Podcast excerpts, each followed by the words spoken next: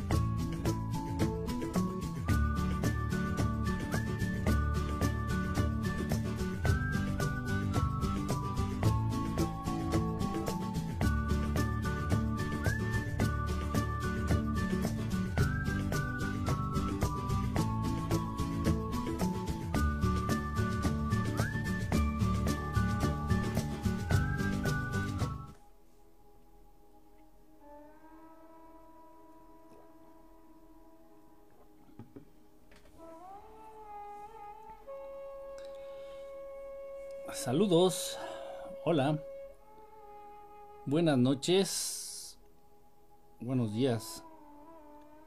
O buenas tardes dependiendo la hora en la que nos estén viendo y el lugar también. Eh, pues aquí transmitiendo esta ya madrugada de jueves ya sería jueves, porque ya pasa de la medianoche. La madrugada del miércoles para amanecer jueves. Entonces, aquí estamos. ¿Qué día es hoy? Es este 8 me parece. 8 de abril y aquí andamos pues gustosos, gustosos de estar aquí. Después de hacer todas las cosas que tenemos que hacer después de cumplir con lo mínimo necesario para mantenernos físicamente con vida, pues bueno, pues ya estamos aquí por fin. Em, eh, estoy viendo que ya hay personitas conectadas. Yarco, saludos. Malena Bernal, buenas noches. Mm, Angie. Angie, Angie, un abrazo, saludo. Ramiro Vargas y yo trapeando y escuchándolo. Este, igual yo hace rato, bueno, no hace rato, ya en la tarde, en la tarde tuve que estar, eh, tuve que darle duro a la limpieza. Aquí, aquí de donde estoy. Eh, igual había alguna, alguna ropa que tenía ahí, toallas. no, no, no, o sea, es, es muy pesado. Miren, invertimos mucho tiempo en mantenernos bien. Invertimos una cantidad estúpida de energía, de recursos y de tiempo simple y llanamente para mantenernos vivos para mantenernos bien. O sea, bueno, vamos.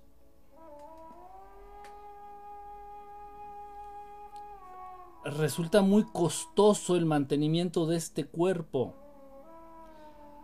Resulta muy exigente en tiempo el mantenimiento de este cuerpo.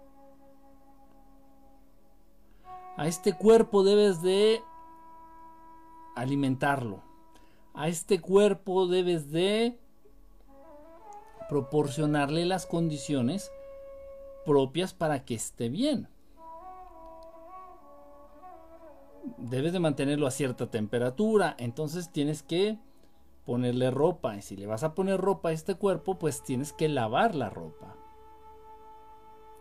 A este cuerpo tienes que limpiarlo, tienes que atenderlo. Entonces tienes que bañarte. Y, no nada más tomar un baño, tomar una ducha. Tienes que lavarte los dientes, tienes que limpiarte los oídos, tienes que cortar tu pelo, tienes que cortar tus uñas. Mantener el cuerpo mantener. En cuestiones de mantenimiento el ser humano pierde exageradas, exageradas cantidades de energía, exageradas cantidades de tiempo. Originalmente esto no era así. Originalmente esto no estaba pensado así.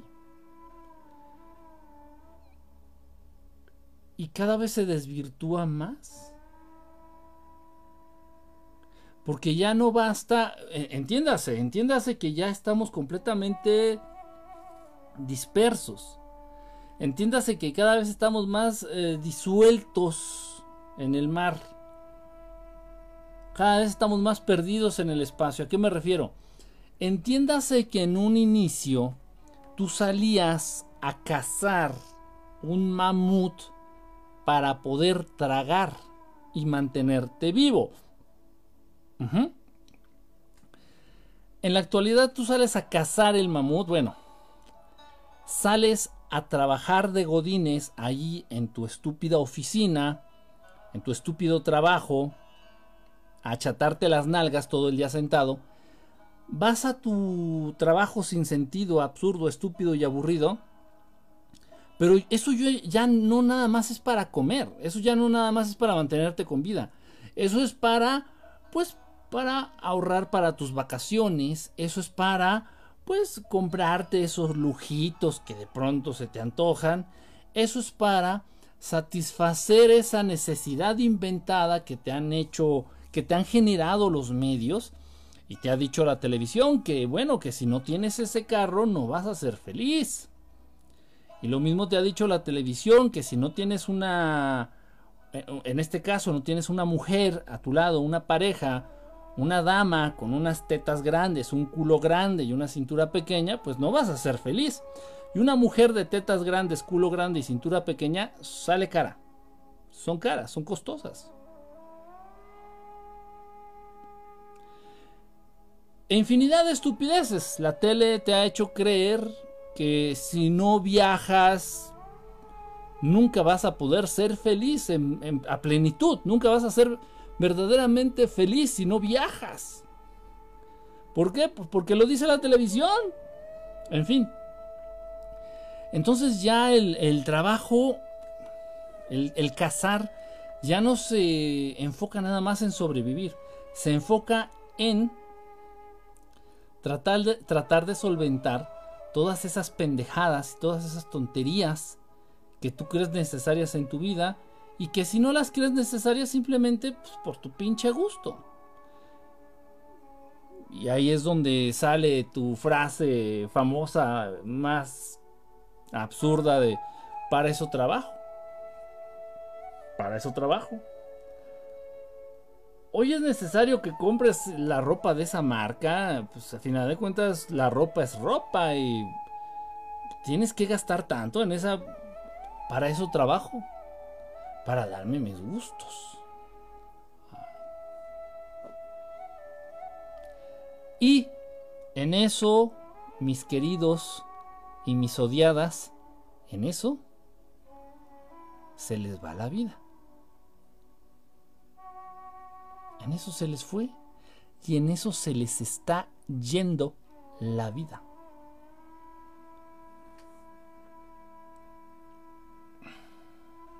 Así son las cosas. A ver, por acá dice, espero que estén bien, Gabriel Ramírez, Augusto García, saludos. Said, un abrazo allá hasta la India. Buenas noches. Muy buenas noches, Daddy, Patito Yankee, un abrazo, brother.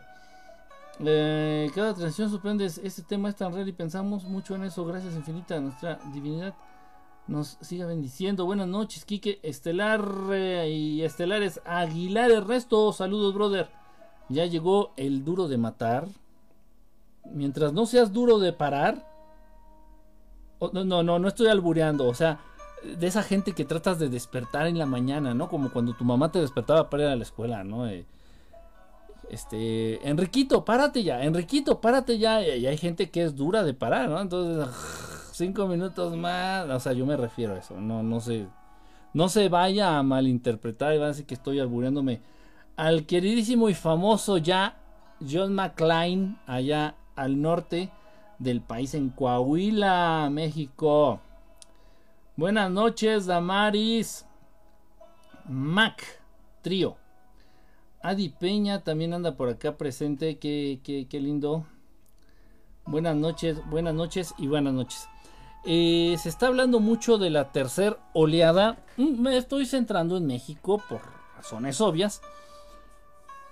Se está haciendo mención mucho de la tercera, de la posible tercera oleada, la el tercer repunte de contagios del cobijas. En México y en todo el mundo. Pero específicamente en México por esta cuestión de la Semana Santa, por esta cuestión de que hay vacaciones. Todavía esta semana, me parece, la semana pasada y esta semana que está en curso, son vacaciones de Semana Santa, el Spring Break mexicano. Y bueno, eh, la gente, mis conocidos allá, mis hermanos, mis amigos allá de Guerrero, me han reportado, eh, Guerrero es un, es un lugar turístico por excelencia allá en México, y me han reportado que está hasta el culo, que está llenísimo, que algunas playas de Acapulco, por ejemplo, están hasta el culo de llenas. Entonces, bueno, obviamente no se desea que pase, pero por cuestiones muy lógicas, es muy probable este, que para el a mediados del mes que entra haya un repunte muy importante en contagios, en muertes y todo este desmadre que hemos estado viviendo ya desde hace un poquito más de un año con esto de la del cobijas. Entonces, este, pero bueno, ¿qué se le va a hacer? La gente es bestia. El ser humano es muy bestia, exageradamente bestia. Eh, no animal. Ojalá y el ser humano fuera animal. Porque un perro, sabiéndose perro, tiene actitudes de perro y actúa como perro. Un gato, sabiéndose gato, actúa como gato. Un oso se sabe que es oso utiliza su físico como debe de utilizarlo un oso, tiene actitudes de oso y lleva a cabo acciones de oso.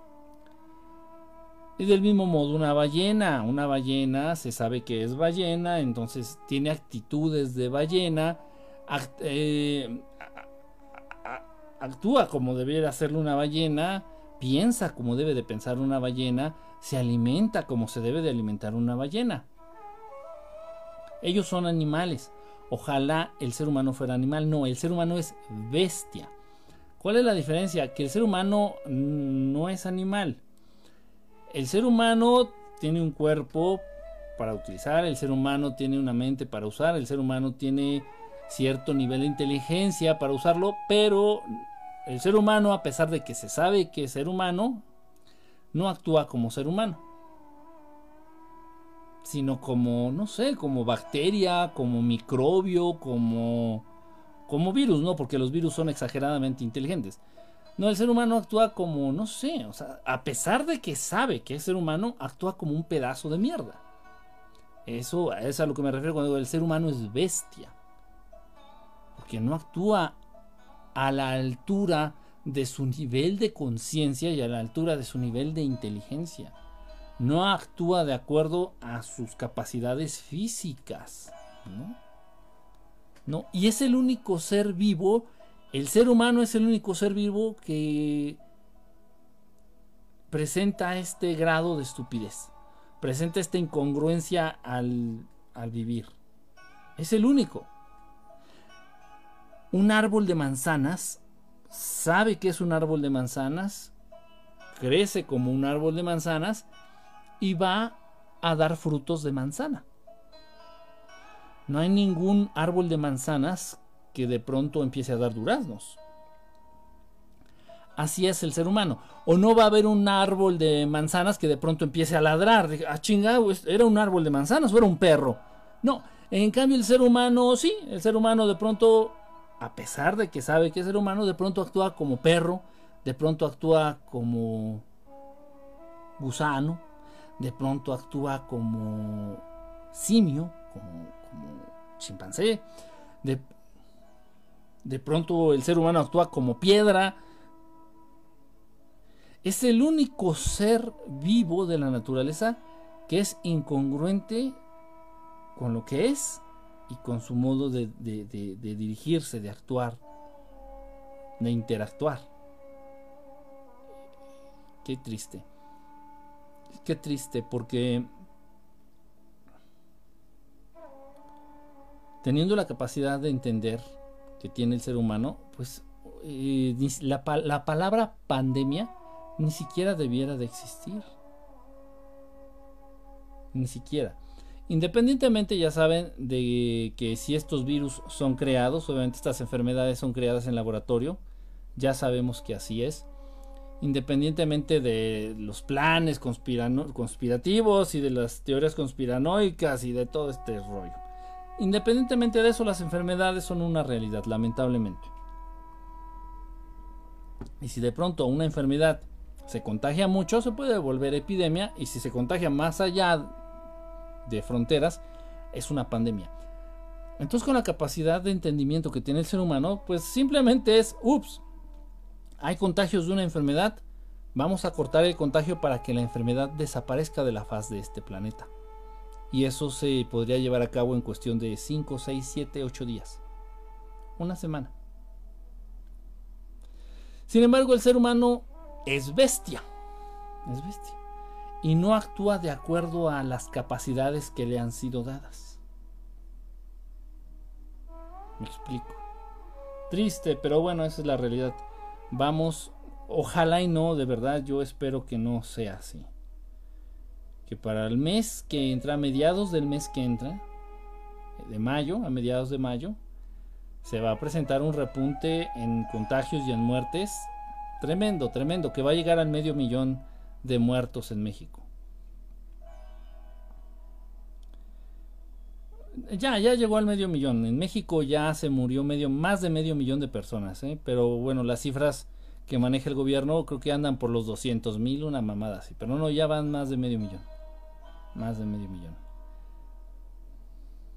En fin, tremendo, triste todo este, todo este asunto. Ahorita estoy tomando tepache.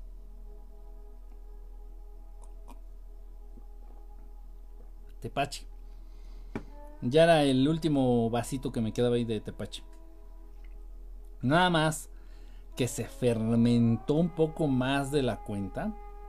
Y sí tiene, sí sabe, sí tiene cierto grado alcohólico, ¿eh? Si lo dejan fermentar más días de lo que se debe, sí ya llega a tener un grado de alcohol. Eh, si lo dejan todavía más tiempo, ya se convierte en vinagre. y eso ya sabe, horrible.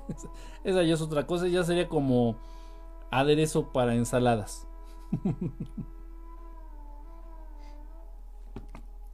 dice por acá, saludos, dice Víctor Hugo Durón, ¿cómo estás hermano? En Sonora se le llama semana, la semana diabla. Mira, por algo será, ¿eh? Por algo será. A la semana de Pascua, cuando ocurre, esta es historia bíblica, historia de la Biblia, Cuando ocurre esta...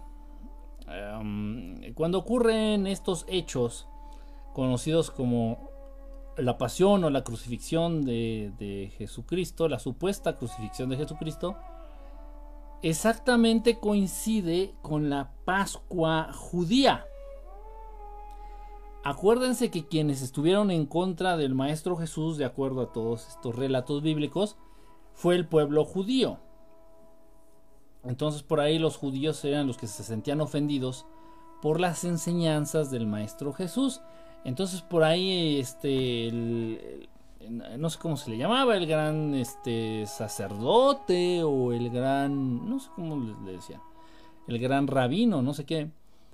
Este, pues fue ya el que organizó y el que llevó a Jesús, según la historia de la Biblia, ante porque ellos no tenían la jurisdicción, ellos no tenían la capacidad, los judíos, ni el gran rabino, ni el gran sacerdote, ellos no tenían la capacidad, ni la jurisdicción, ni el poder para matar a nadie, para mandar de pena de muerte a alguien.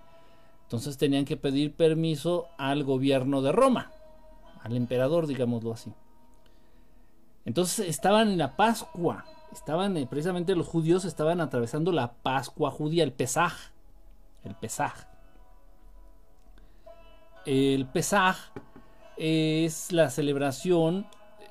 ya me estoy metiendo ahí en rollos. Bueno, el Pesaj es lo que celebramos los judíos cuando. Eh, la cosa esta de que embarramos. Se supone que embarraron este sangre de cordero en la puerta para que el ángel de la muerte se fuera de filo y no te matara al primogénito. Esa es la Pascua judía. Esa es la gran cosa que celebran los judíos en el Pesaj o la Pascua judía. Entonces los judíos estaban celebrando la Pascua exactamente cuando sucede lo del Maestro Jesús según la supuesta crucifixión. Entonces la Pascua judía coincide, o sea, el Pesaj coincide con la Pascua cristiana, que es la, la crucifixión, la supuesta crucifixión, o la, como le dicen, la pasión de Jesucristo. De todos modos, Juan te llamas. este. Hay, muchos datos muy interesantes. En todos esos relatos bíblicos hay datos muy, muy interesantes. En fin. Pero. Eh, a final de cuentas es celebrar la muerte, ¿no? Es celebrar la muerte. Es increíble que se les hace más religiosa la Semana Santa o la Pascua cristiana se les hace más, una fecha más religiosa, incluso por ejemplo que la Navidad, donde se supone que tendrían que celebrarle el supuesto nacimiento de Jesucristo.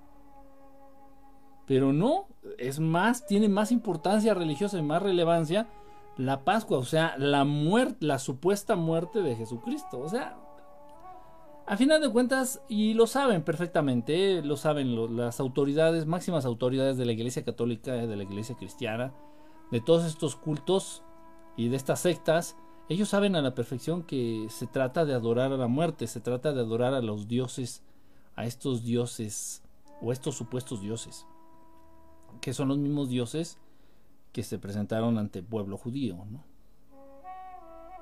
O sea, el diablo, Satanás, Belcebú, Bafomet, o sea, Naki, Jehová, Yahvé, es el mismo. Esos. Lamentable.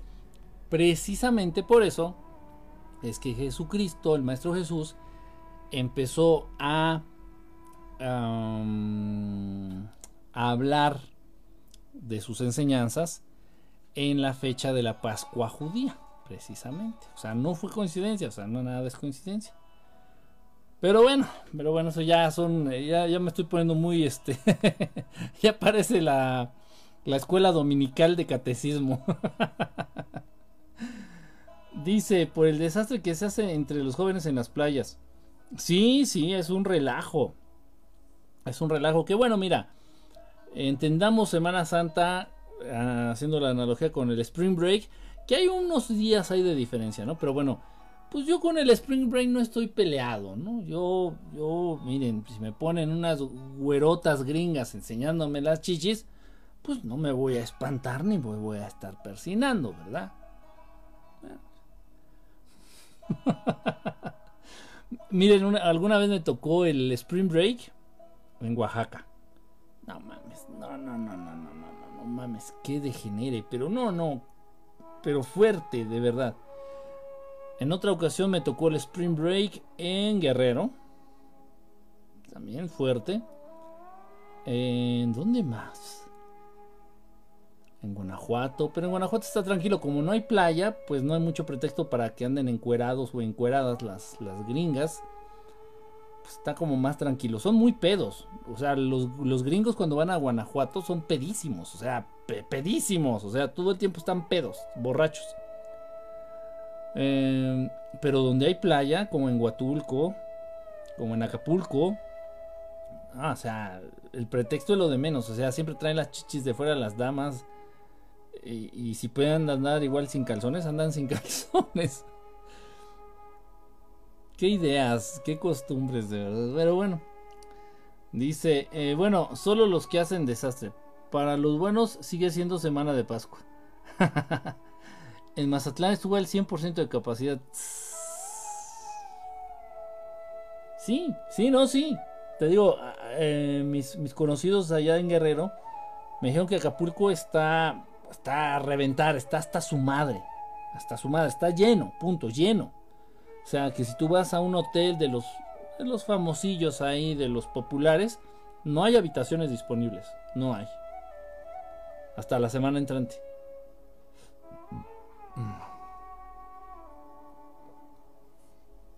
Decía el gran Chespirito, ¿que soy qué? Bestia. Ah, sí, sí, sí. Alessandra Castillo, ¿cómo estás, Ale? Saludos allá hasta Ciudad Madero. En Ixtapa o en Cihuatanejo. En Ixtapa, Cihuatanejo hay una playa que se llama Playa La Madera. Playa La Madera.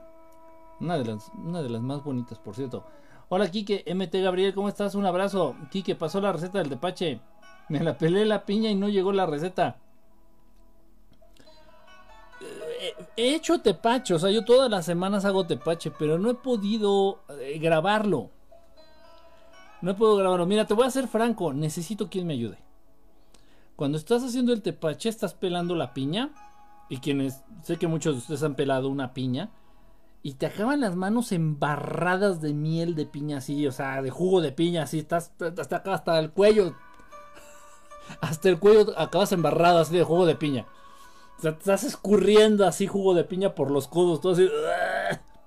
Las cáscaras, la, la, pulpa, un desmadre. Un desmadre.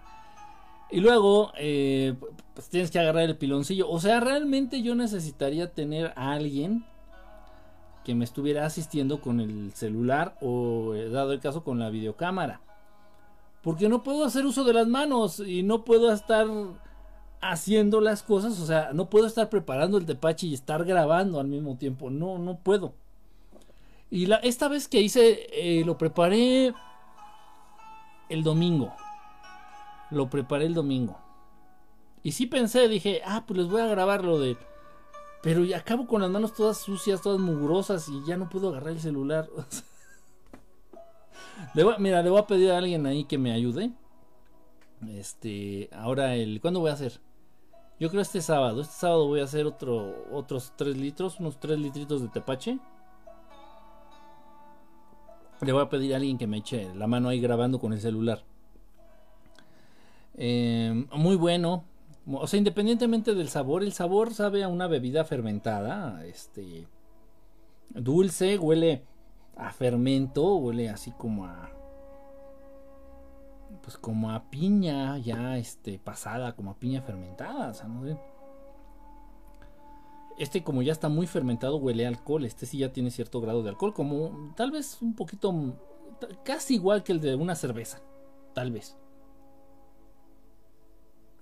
Pero las bebidas fermentadas, los alimentos fermentados, como el kefir, el original, el yogur original, el kefir, o, búlgaros, como le quieran decir, el tepache en este caso, son bebidas fermentadas, son alimentos fermentados y son muy buenos, son muy, muy, muy, muy eh, benéficos para la salud de tu flora intestinal y al mismo tiempo para tu sistema inmunológico.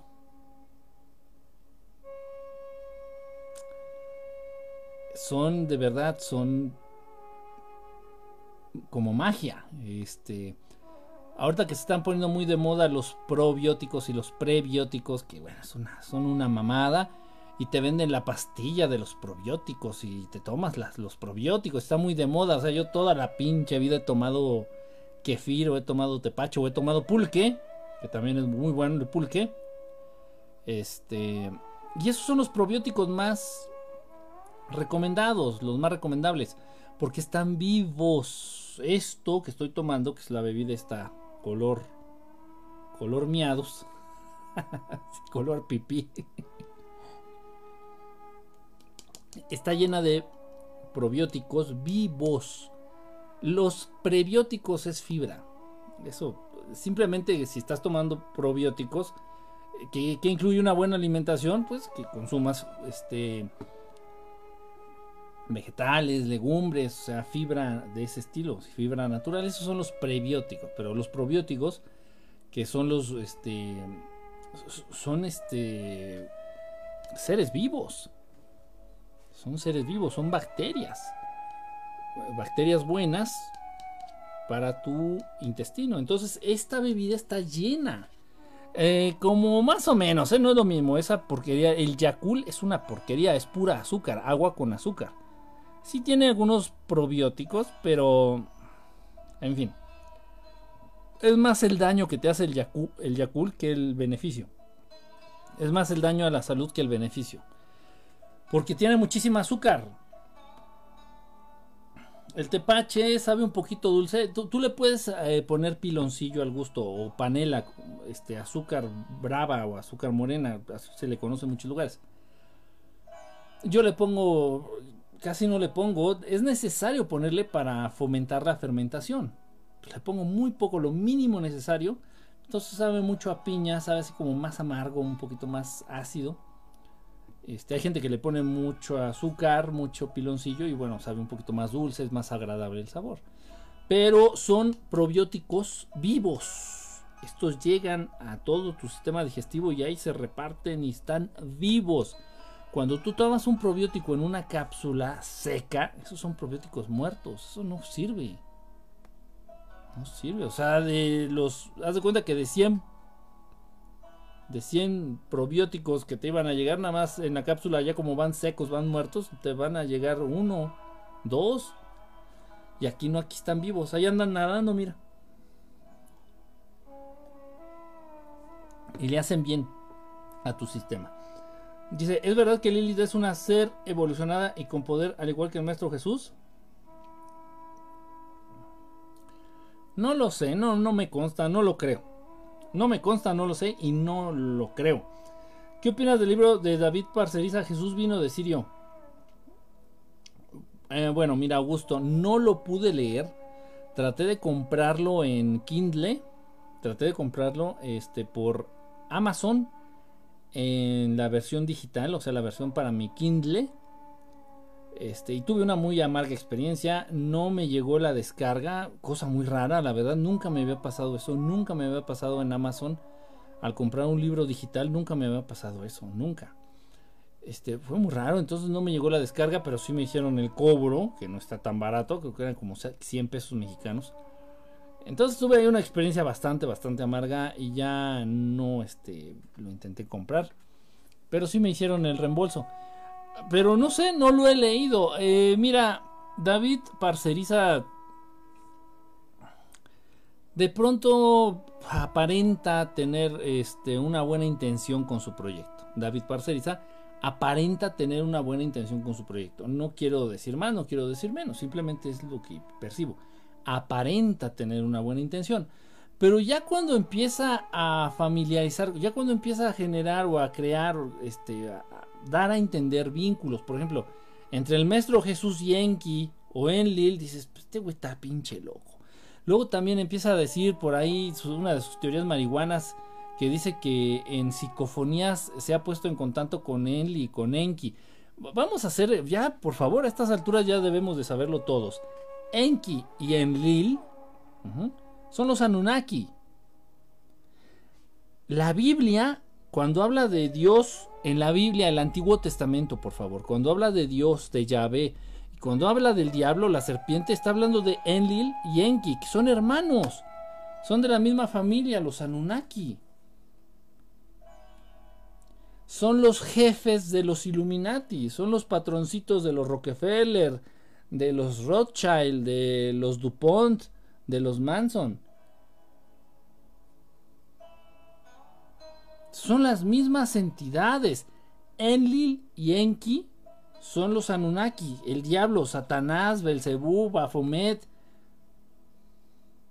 Yahvé, esos con los que se comunicaban a través del arca perdida, esos seres, esos con los que se comunican a través del CERN, esas instalaciones del acelerador de hadrones allá en Francia, son estos seres con los que se comunicaban a través del templo de Solomon. Son los mismos, son los mismos, el mismísimo diablo, el Yankee. Y bueno, y de pronto este cabrón del parcerista sale diciendo, hombre, jolines, y que bueno, que estáis relacionados en Lil Yankee con el maestro Jesús, con Jesucristo. Y, luego también su a huevo su teoría esta pendeja de que y en Lil Yankee fueron quienes crearon a la raza humana. Realmente son los verdaderos padres de la raza humana.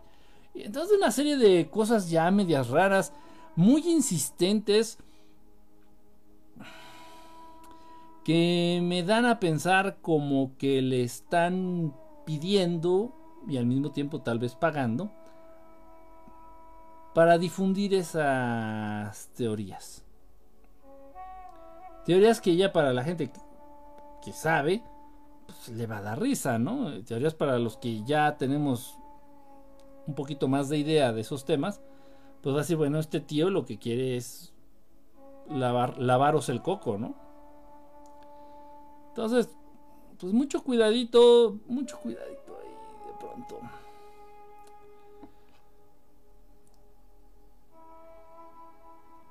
Con esto no estoy diciendo que todo lo que dice David Parceriza es una falacia o es una tontería. No, no, no. Pero, mucho cuidado cuando habla de Enlil, cuando habla de Enki, que parece que le pagan para hacerles promoción, no sé si se han fijado. Y cuando habla del de, Maestro Jesús, cuidado, cuidadito, cuidadito. Por ahí eh, tengo un libro. Creo que es este. De Andrea Faber Kaiser.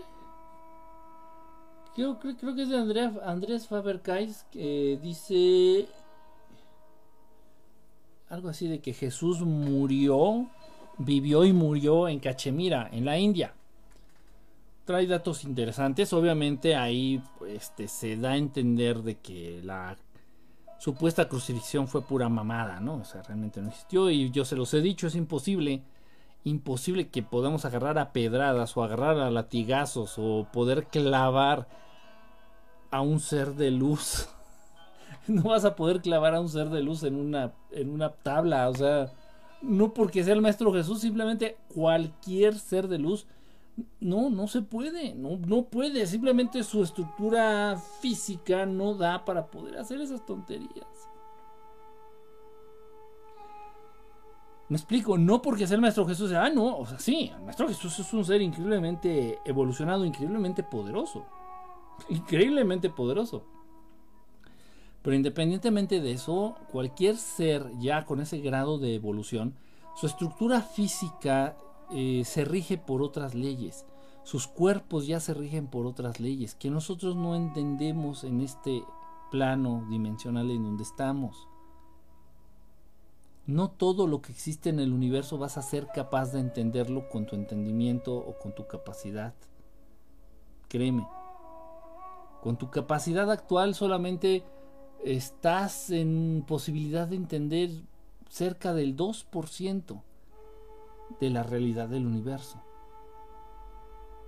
Por eso todo lo queremos ajustar a, nuestra limitada capacidad de entendimiento. Así, no, y Dios es esto.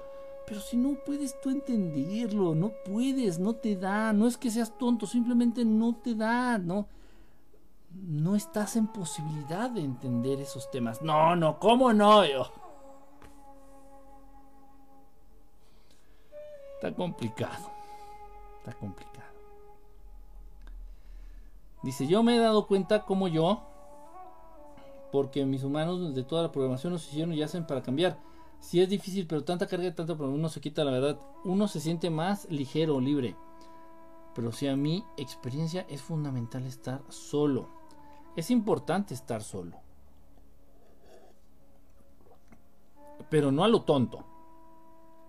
Hay que aprovechar ese estado de soledad para conocernos a nosotros mismos. Para conocernos a nosotros mismos. Principalmente. Mucha droga y mucho alcohol en el Spring Break, sí. Te extrañé, no me puedo conectar. Pues aquí andamos, mi querida Alessandra. Aquí andamos, aquí andamos. Este. Eh, ojalá y no te hayas podido conectar porque tienes mucho trabajo, porque tienes muchas cosas buenas y positivas que hacer. Ojalá y sea por ese motivo, no por algo malo. Eh, yo te voy a enviar pulque. Uy, uy, uy, uy, uy, uy, uy, eso, eso ya, ya. E, e, ese mensaje ha sido el mejor de la noche. Eh, Pati Manso. Ah, caray, ya, caray. Pati Manso, buenas noches. La kombucha. Sí, también, también la kombucha. Que no la sé preparar, pero bebida fermentada también que es muy muy muy buena para la salud este, de la flora intestinal y en general del sistema inmunológico también. Agustín Gallardo, saludos brother. sí que te ayuden y te pelen la piña y también para grabar el proceso de elaboración de tepache. Sí, sí, me tienen que ayudar, de verdad. Por eso no lo he hecho. Ya cuando empiezo a hacerlo digo, ah, voy a grabar. O sea, no se puede. traigo las manos todas embarradas agarro el azúcar, agarro la canela, lleva canela, lleva azúcar, lleva un poquito de clavo. Le puedes poner un cachito de manzana, por ahí de pronto también agarra un sabor distinto. O naranja, le puedes poner naranja. En fin, pero todo eso trae las manos embarradas, así, agarra el celular, así todo pegajoso, todo. No, no, no, no. No. Yo tengo jugo de maguey, es muy, muy oloroso. Ah, sí, lo dejé de tomar porque está feo, pero creo que es muy bueno que tiene bacterias. Lo malo es que se me congeló jugo de maguey. Pues no será el, el aguamiel. El jugo de maguey es el aguamiel, ¿no? Corríjanme, sí, ¿no? Es el aguamiel de donde se saca el pulque. Creo. Buenas noches, la enterogermina y el sinuberase tienen probióticos, ¿no? Vuelvo a lo mismo. Si vienen ya empacados, si vienen ya con un nombre comercial, ya eso ya no sirve. Eso ya no sirve. Se supone, se supone que era la función. Eh, se supone que el yogur, se supone que el, cualquier yogur era, tenía esa función de eh, ayudar a tu, a tu sistema digestivo, a tu intestino, de ayudar a la flora intestinal, de fortalecer tu sistema inmunológico. Se supone, pero eso ya no existe. O sea, todo lo que viene todo lo que está empacado, todo lo que trae ya una etiqueta comercial ya es mierda, es basura. Es más el daño que va a generar a tu organismo que el beneficio. Así sean medicinas, porque esto, por ejemplo, del sinuberase o la enterogermina, pues ya se considera como medicina o suplemento alimenticio. Son mierda. Son mierda. Y hay cápsulas muy costosas, cápsulas de probióticos muy costosas, ¿eh? carísimas. Pero te están vendiendo probióticos muertos.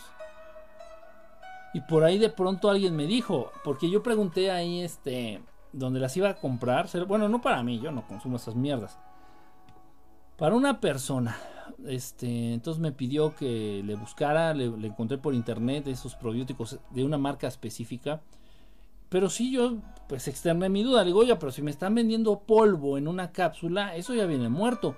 Y me salieron con la gran de que no, no, es que se activan en el momento en que tú las tomas y se desintegra la cápsula en el estómago. Se activan y reviven y que. ¡Ah, es mucho. Supongamos que es cierto, es mucha mamada. Pues mejor tómate los vivos. Más fácil. Y dejen de más fácil. Más sano. No dije más ano. Más sano. Dice. Yo tomé enterogermina y si es efectivo. Vienen unas cápsulas de líquido parecido al agua. Bacilos.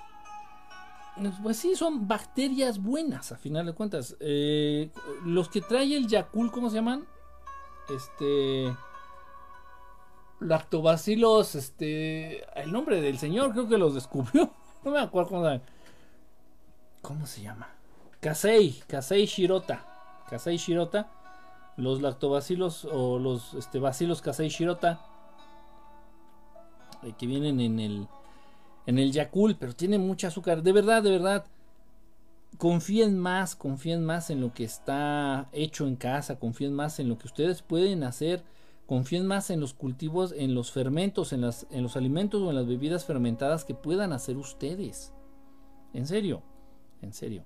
Este, ni el enterogermina, ni el Yakul, ni el este, ni el sinuberase, ni ninguna de esas mierdas se va a comparar con un vasito, porque se debe de tomar poquito, ¿eh? Porque si no te da una diarrea, pero que ni Dios Padre te la quita.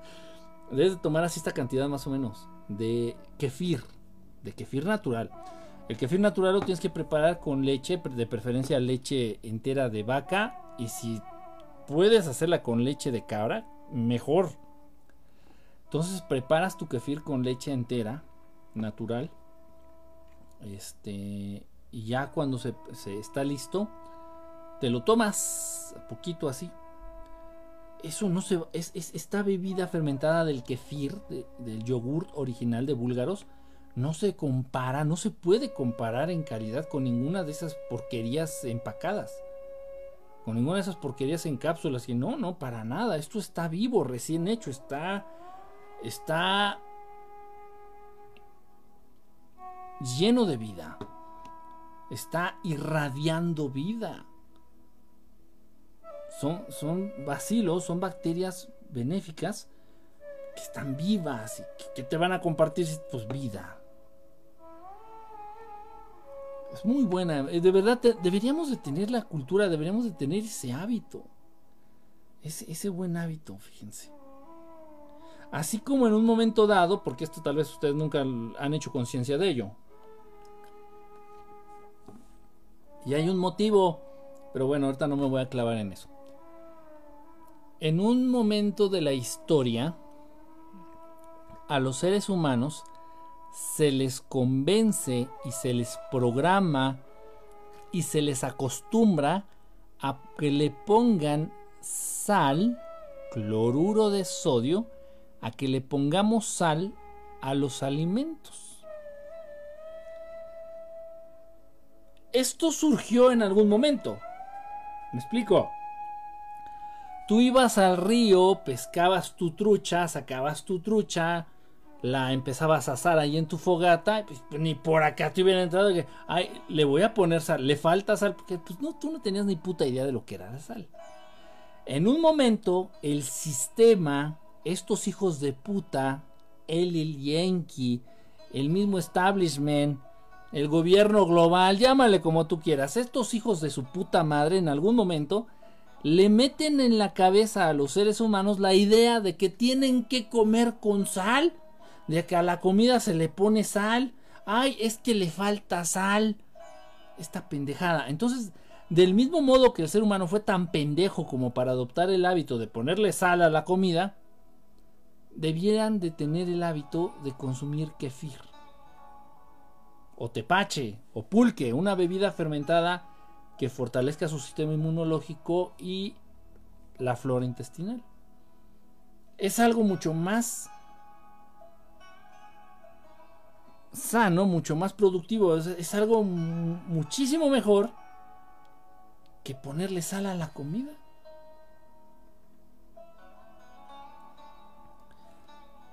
Y bueno, hay un motivo ¿eh? por el cual empezaron a, obligar, o sea, te programaron, entiendan, eso es programar la mente. El ser humano no es como debiera ser. Es el resultado, el ser humano actual es el resultado de una serie de programaciones y de lavada de cerebro cabrona a lo largo de más de 10.000 años.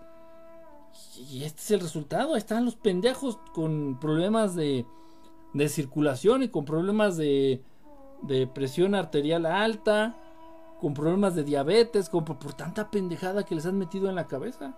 Y te han hecho creer que lo dulce sabe rico, te han hecho creer que a la comida se le pone sal. Te han hecho creer que es más cómodo estar sentado viendo Netflix que estar haciendo ejercicio. Porque eso es lo que tú crees. Te han hecho creer que es más cómodo echar la hueva que ponerte en acción. Y eso es lo que crees y estás convencido y lo vives. Y lo vives y lo haces, tú dices, no, sí, cierto, es más rico a estar acostado y rascándome los huevos que estar haciendo ejercicio. Ay, no, no, sí, es mucho más sabrosa una Coca-Cola que un pinche vaso de agua. Guácala.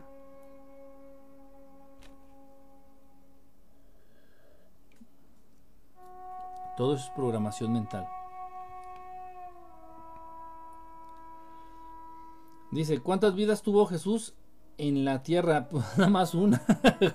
Pero mira, si calculando hacia grosso modo el, tiempo de vida del Maestro Jesús puede llegar a los 20 mil, 30 mil años, pues ¿para qué quiere otra?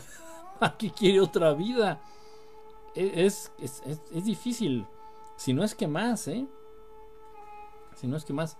No, lo que pasa es que, bueno, eh, mira, cuando tú me hablas, por ejemplo, me preguntas de cuántas vidas estás suponiendo, o entiendo yo, va implícito en tu pregunta, de que tú crees que el Maestro Jesús puede morir. Y no es así. No es así. Podría entrar casi en la categoría de que el Maestro Jesús siempre ha sido y siempre será. Repito, porque su naturaleza ya está fuera de las leyes eh, que nosotros conocemos. Su cuerpo, su mente, su energía está fuera de lo que nosotros podemos entender.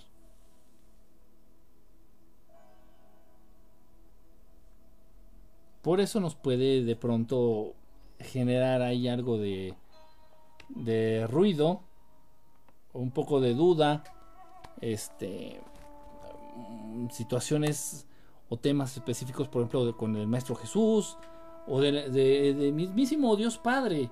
Pero son temas que nos van a generar ese tipo de situaciones o de incomodidades o de dudas porque no, no tenemos la capacidad de entenderlos.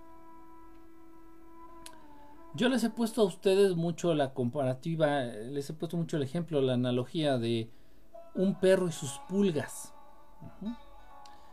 La pulga del perro, una de esas pulgas, nunca va a entender los motivos del perro. Nunca. O sea, la pulga va a sentir que el perro se mueve, la pulga va a sentir que el perro se rasca, la pulga va de pronto a imaginar que está sobre algo que está vivo, pero la pulguita nunca va a poder entender los motivos del perro. Nunca. No importa que sea la superpulga, no importa que sea la pulga Einstein, no importa que sea la pulga este, Stephen Hawking y que sea una pulga así en silla de ruedas y que no pueda hablar y tenga voz como de robot, no importa que sea la pulga más verga del... No importa, es una pulga pendeja y nunca va a poder alcanzar a entender los motivos del perro. A pesar de que están tan juntos, a pesar de que viven tan cerca, a pesar de que uno depende del otro, a pesar de que se tocan diariamente, toda la vida están en contacto, no pueden porque no tienen la capacidad de entender los motivos del perro. La pulga, en este caso, no tiene la capacidad de evolucionar y de mejorar su capacidad de entendimiento de temas que están por encima de su capacidad. El ser humano sí tiene esa posibilidad de evolucionar. Es la diferencia entre una pulga y un ser humano.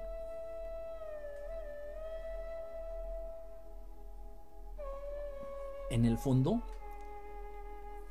del vaso se quedó casi todo el alcohol. Está, sí está fuerte, ¿eh? está fuerte. Pero bueno, es parte, es parte de la, de la bebida. Dice aquí Angie.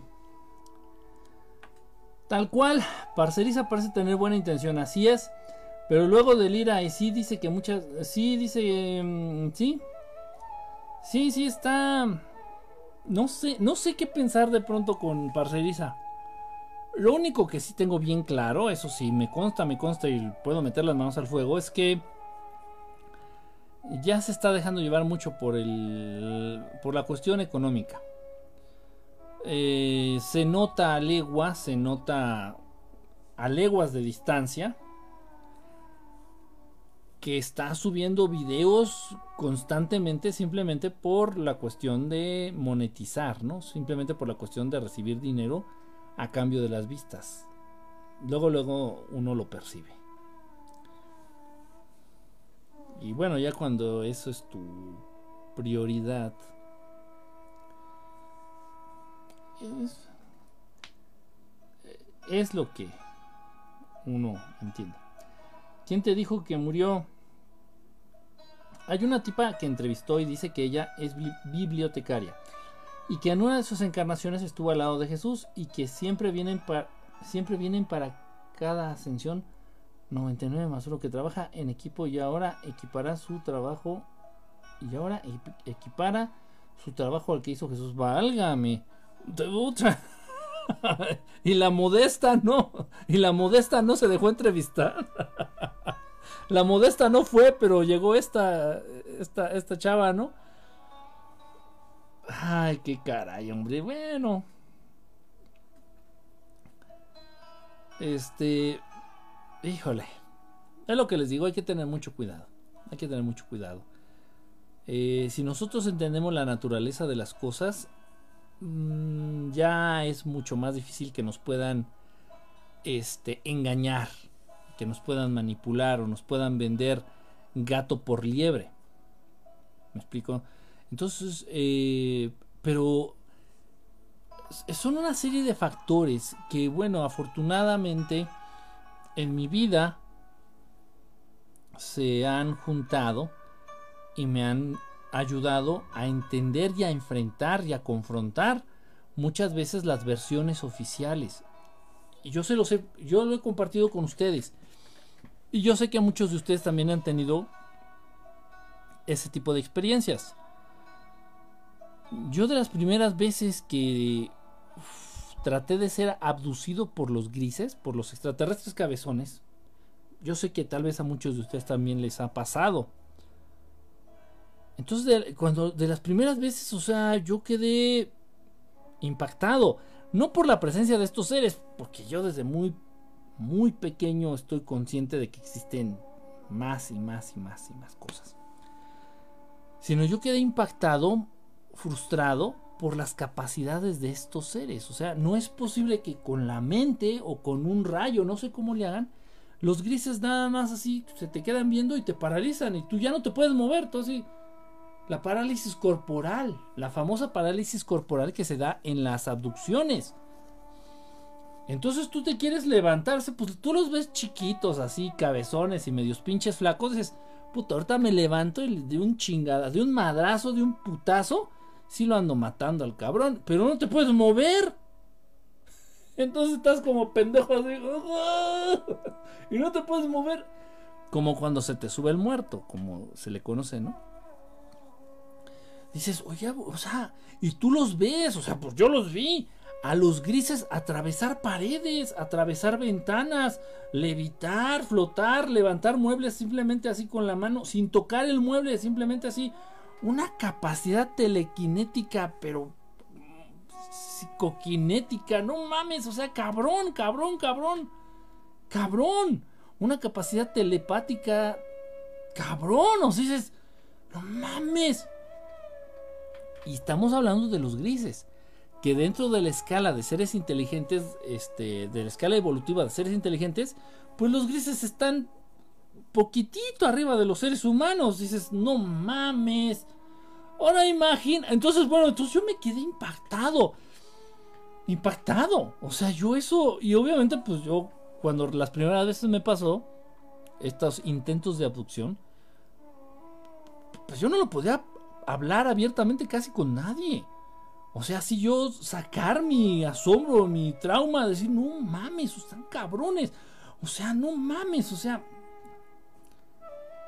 Ok, pero ya después tú entiendes, vas viendo que todos los temas se relacionan. Entonces ya después empiezo a tener yo cercanía, contacto con seres de luz, con seres buenos, con, con hermanos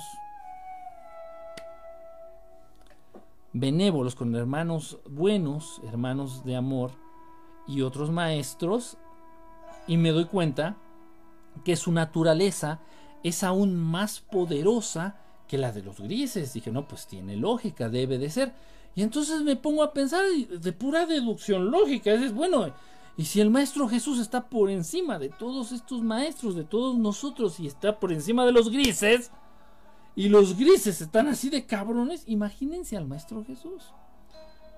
Y entonces te dicen, no, y lo agarraron a pedradas. Ah, caray. No, no, y lo crucificaron, y lo clavaron en unas tablas. ¿En serio? ¿Y quién? ¿Quién hizo esa gran hazaña? Ni Goku podría. O sea, no, no, estoy, no estoy hablando al aire, o sea, estoy hablando con, con datos, datos reales, estoy hablando con, con experiencias vivas, con experiencias personales vivas reales, estoy hablando con datos, con datos duros, estoy hablando con experiencias cabronas. No a lo pendejo, así, ah, no, yo creo, yo deduzco. No, no, no, no, no. Entonces ya si a mí viene y me dice, no, no, es que el maestro Jesús murió porque chinga tu madre, ¿cómo, ¿cómo se va a morir? ¿Cómo? Con kriptonita, ¿cómo? Con super kriptonita, o sea, no mames. No mames. No, no. Pero, afortunado, desafortunadamente, yo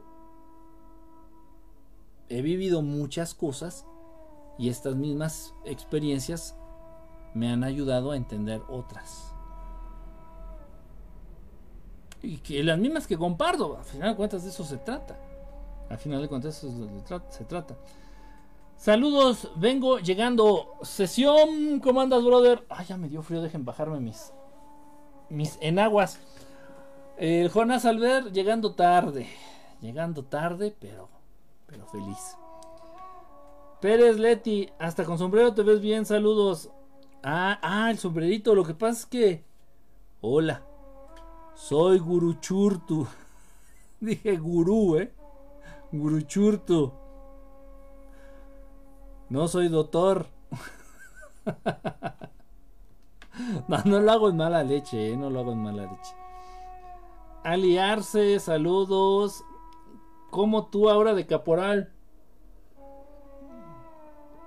No, es que, ¿qué crees? Ya tuve por ahí algunos caporales, pero son. No son de fiar. No quiero hablar mal de ellos. Podría decir que son medios huevones y podría decir que nomás andan ahí correteando a las. a las damas del pueblo.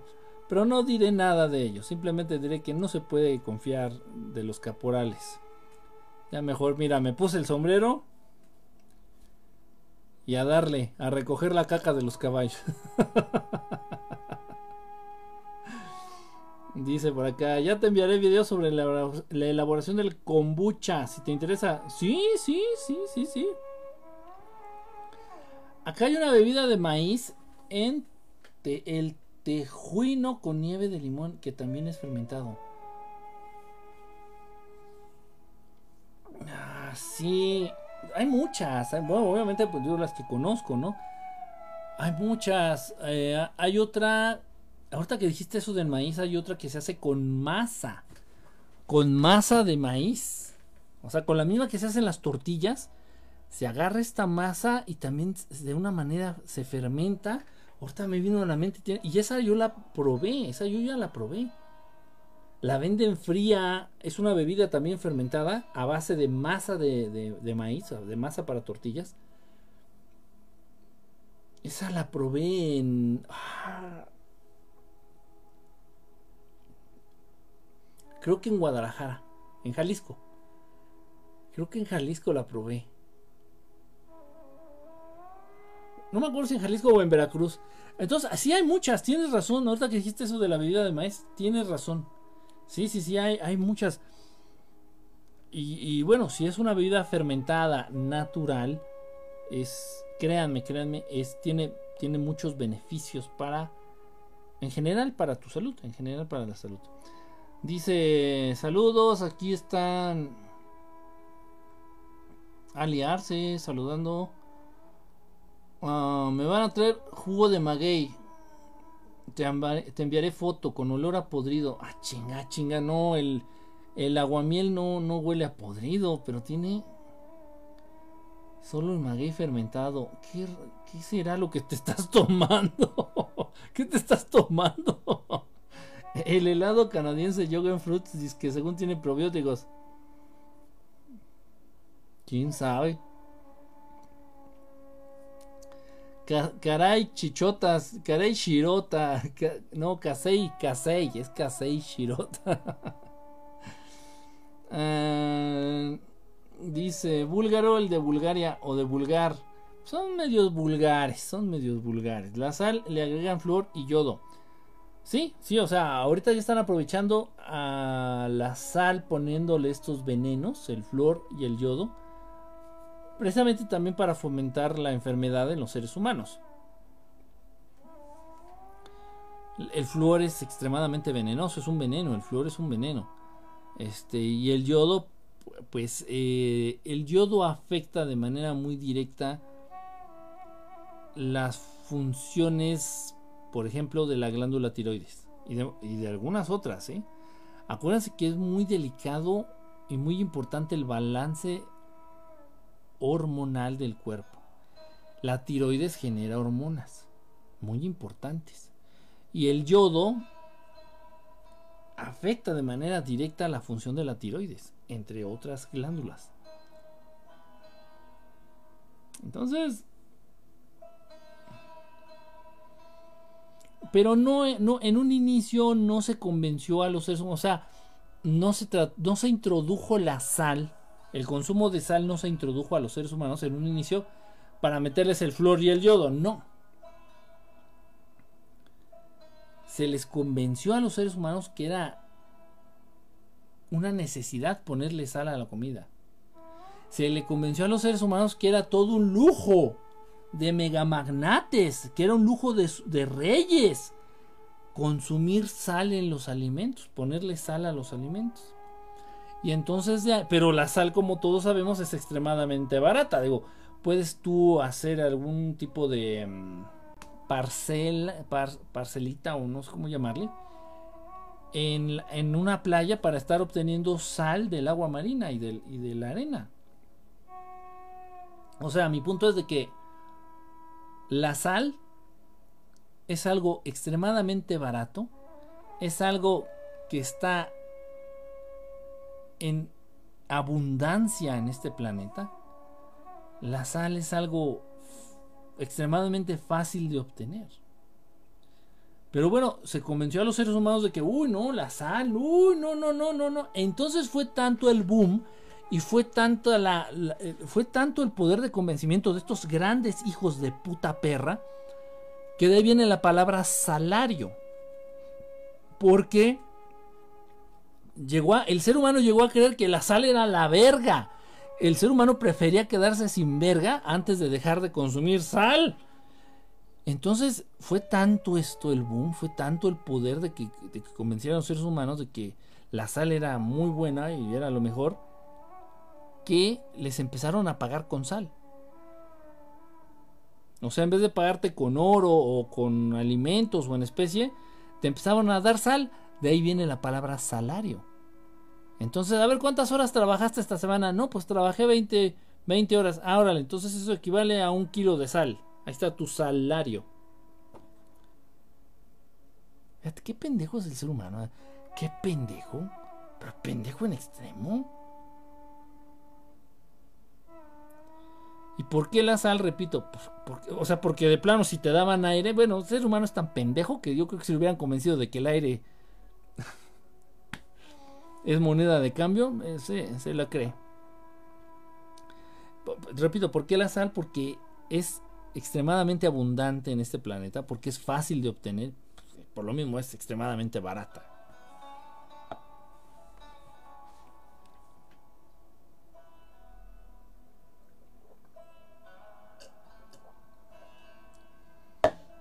Así del mismo modo, nos hubieran convencido para generar el hábito de consumir bebidas fermentadas, como el, kefir o el yogur de búlgaros, un buen pulque. Por eso ha desaparecido el pulque.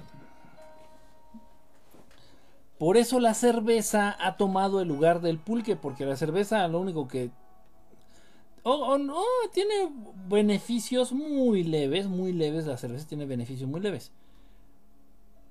Este, pero no se compara con los beneficios que proporciona el pulque, por ejemplo. El pulque sí tiene este, propiedades muy, muy importantes. Este, el pulque sí es verdaderamente es bueno para la salud, a diferencia de la cerveza. Dice, ¿qué hace más daño, la sal o el azúcar? Depende, eh, depende de cuánta cantidad consumas. Mira, la sal, si es de calidad, esto es muy importante. Si la sal que comes, que tú consumes, es de calidad, por ejemplo, ya vemos sal marina, pura. Sal marina sacada del mar. Así, sal de mar, sal verdaderamente de mar. Sin que el ser humano haya intervenido para ponerle que flúor, que yodo, para, para hacerla más blanca o con una mamada de esas la sal marina bruta salvaje no te va a subir la presión arterial, ni te va a hacer que retengas líquidos, al contrario. Al contrario. De hecho, no sé si ustedes sabían, pero la gente que está acostumbrada a vivir en desiertos, en zonas desérticas, ellos no, no acostumbran cargar con agua, ellos no traen este sus botellitas de agua Bonafont o Evian, o no, no, no, Ellos lo que traen es una piedra de sal, pero de sal natural. ¿Para qué? Pues para guardar el agua en el cuerpo. O sea, si les da sed, chupan la piedrita de sal. Pero no traen botellas de agua. Eh, entonces, una sal de calidad, una sal natural al 100%, una sal bruta, una sal así salvaje, es buena para el organismo. No te vas a comer un kilo, aparte guacala, pero es buena para el organismo, proporciona minerales muy importantes. Ahora, el azúcar, no importa qué tipo de azúcar, no importa qué marca, no importa, el azúcar es mierda. Sea la que sea, el azúcar es mierda para el organismo. El azúcar pudre la sangre, el azúcar mata el sistema inmunológico, el azúcar este favorece, incentiva o promueve las infecciones de cualquier tipo. Infecciones este, en, en todo el cuerpo, en todo el cuerpo, en la piel, en los órganos, en todos lados, en todos lados. No, el azúcar, no importa qué tipo de azúcar, el azúcar es lo peor, lo peor, lo peor, el peor veneno que puede existir. Así que bueno, bajo, esta, bajo estas premisas, te puedo contestar que es peor el azúcar, muchísimo peor el azúcar que una buena sal salvaje natural. Casper, saludos, Casper. El otro día escuché a un científico que dijo que la sal era esencial para un buen funcionamiento del sistema inmunológico. Pues sí, obvio, sí, sal salvaje, sal buena, sal natural al 100. Eh, incluso, incluso dijo que satanizaban más la sal que el azúcar cuando el azúcar era más veneno para el cuerpo. Sí, sí, exactamente, exactamente lo que estamos platicando. Tienes toda la razón, Gloria. Toda la razón. Hola, Gasparín. Ah, chisachi, ya, sí. Ya llegaron a ese nivel de confianza que ya en vez de Don Casper ya te dice Gasparín. Eh, no, no, no, yo no sabía. Dice, sí, pero bien adicionada, es decir, la cantidad adecuada, se le agrega sabor a la comida y al ser de origen natural, mejor. Sí, exactamente, eh, Brutus. solidaridad. ¿Así te apellidas? No creo. No creo, pero sí, sí, exactamente. Sí es importante, repito, porque la sal bruta 100% natural, puede ser sal del Himalaya, pero 100% natural, puede ser sal, puede ser sal de mina o sal de mar, pero bruta, salvaje, así. Esa sal es buena y proporciona minerales importantes para el buen funcionamiento del organismo, del cuerpo humano. Pero ya la sal procesada, ya la sal con flor, con yodo, esa sal que pasan por procesos químicos y la bañan en clarasol para para hacerla más blanca, esa sal refinada, no, no, no, es mejor que te eches un puñado de mierda en la en la boca que, una, que una pizca de esa sal. Dice, y, tomar agua de mar es muy saludable, contiene sal, pero sin chingaderas agregadas. Pues hay terapias. Han existido terapias y siguen existiendo terapias muy importantes, obviamente muy altamente efectivas, altamente efectivas para sanar muchas enfermedades. Está el, el quintón, la terapia de quintón que es precisamente a base de suero marino. Eh, lo que hay en el mar no es, no es agua, es suero. Suero marino. Agua de mar, suero marino. Entonces, este, obviamente no te vas a echar un vaso, no, son gotas, son gotitas. Son, eh, cantidades chiquititas de, agua de mar que tú debes de consumir y se ha demostrado que han sanado muchísimas enfermedades. Y aquellas enfermedades que no se, erradican, que no, que no sanan, se controlan de manera increíble. Es la terapia de Quintón. Es que así se llamaba el señor. Y no era médico, era francés, pero no era, no era ni médico. Pero él se dio cuenta a base de ensayar, a base de práctica, a base de error, este, a, base de, de tomarlo también él se dio cuenta que el agua de mar, el suero marino, eh, eh, servía mucho para mejorar la salud en general del ser humano. ¿Cuántos años se aventó acá el Maestro Jesús conviviendo entre los seres humanos?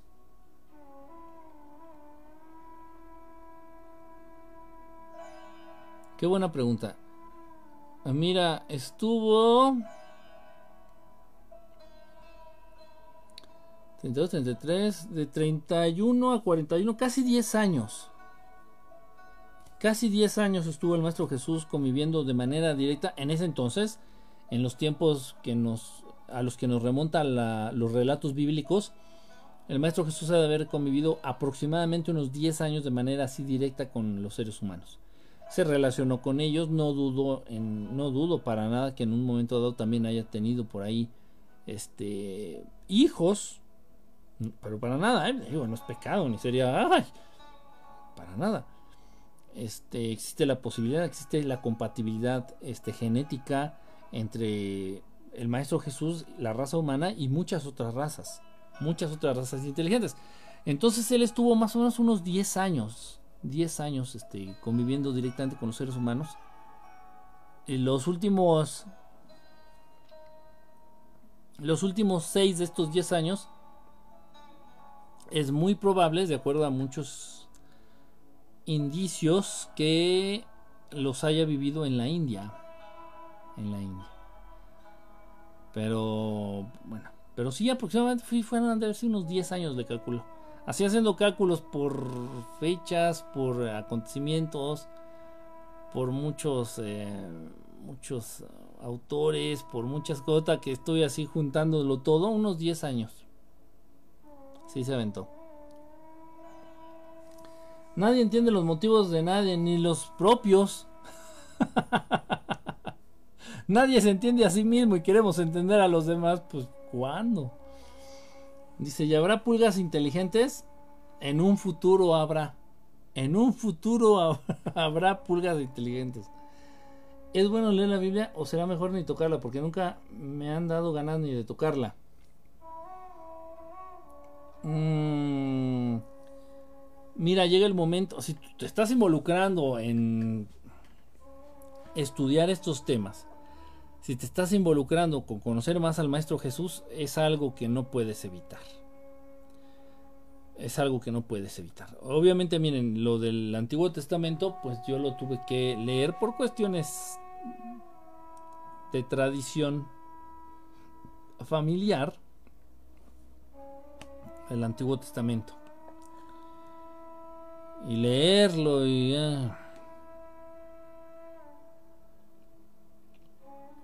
la Torah. Y ya en Nuevo Testamento, repito, si tú te estás involucrando en entender, en acercarte, en estudiar, en investigar todo lo que involucre todo lo que tenga que ver con el Maestro Jesús, por ejemplo, pues a huevo tienes que leer el, Nuevo Testamento. A huevo tienes que leer esa parte de la Biblia. A huevo, a huevo, a huevo, a huevo. Entonces, pues sí, o sea, yo sí lo leí, pero siempre con pies de plomo siempre, siempre con mucho cuidado, repito, ya cuando llegas tú a la parte esta de la crucifixión y dices otra vez, pues no, es, es imposible que esto ocurra, o sea, me explico, o sea, no te estoy diciendo que sea bueno ni malo, simplemente que no te dejes... Eh, ¿Sería bueno leer la Biblia? Sí, es bueno leerla, sí. Espérenme, es que se está apagando la computadora. ¿Es bueno leer la Biblia? Sí pero sería mejor leerla ya con una capacidad de entendimiento, ya con cierta información, ya con cierto este background, este, ya con cierto respaldo este, de información, con cierto respaldo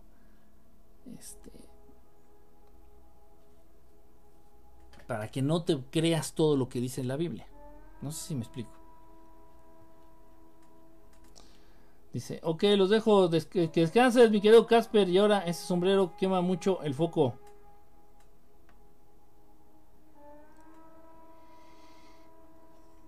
¿Es verdad que existen grises del lado de la, de la luz? Rosalía Sanz menciona que hay facciones buenas. Mira, me atrevería a decir que sí, Augusto. Porque es igual, es, simplemente por cuestión lógica y por cuestión de ley universal. Universal, no ley del planeta, nada. Y como es arriba es abajo, y como es abajo es arriba, y no hay este extremos, simplemente todo es lo mismo en distinto grado. ¿A qué me refiero? Que del mismo modo que hay humanos buenos y humanos malos, del mismo modo que hay reptilianos buenos, hay reptilianos malos. Del mismo modo que hay este... Mm, ¿Cómo se llaman estos? Sirianos no. Pleiadianos. Del mismo modo que hay pleiadianos buenos, hay pleiadianos malos. Este, no podemos generalizar. a todos los mexicanos este, les gustan los tamales de puerco con salsa verde. A mí no. ¿Sí me explico? Este, ah, todos los gringos les gustan las, hamburguesas y son tontos como Homero Simpson. Pues no. Entonces sería muy burro, sería muy tonto de pronto agarrar y decir, eh, ah, no, todos los grises son malos. No. Entonces sí, este, lo que dice, sí, sí, sí, ubico a Rosalia, incluso he tenido la oportunidad de platicar con ella. Este, sí, sí, es, es, es, muy, muy cabe la posibilidad muy, muy grande de que si hay una parte, una, algún tipo de grises, mm, que pues sí, o sea, no sean, no sean malos, por decirlo así. Sí, es muy probable. ¿En qué radica la tecnología 2.0? En el control de la energía a partir del pensamiento. ¿Cuál energía? Toda. Enrique, ya viste que los judíos están proclamando a uno como su Mesaya. Mesaya. Mesaya. No me acuerdo su nombre. ¿Qué opinas de eso? Que eso es peligroso. So fucking damn dangerous. Eso es peligroso. Muy peligroso. Y obviamente sí, como judío ya me había llegado la noticia de esto. Pero esto ya tiene, ya va para más de una semana, ya va más, ya va más para, ya tendrá más de 15 días. O más tal vez, ¿eh? No sé quién es. No sé quién es. Mm. Ahora bien, no sé si sea nada más un rumor que ha esparcido con ciertas intenciones políticas el Estado de Israel. No sé, no sé, no sé, la verdad es que no sé. No sé qué pensar, este, pero eso es peligroso. Muy peligroso. Eh, no voy a entrar en detalles, simplemente les voy a decir que cualquier tipo de fanatismo puede inducir a acciones extremas.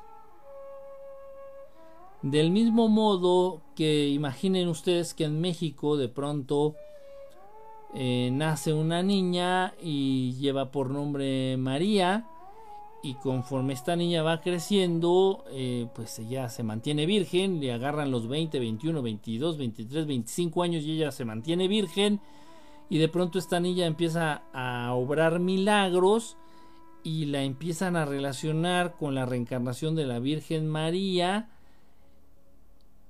y, y esto va a generar un fanatismo tremendo, tremendo en una parte de la población mexicana un fanatismo cabrón.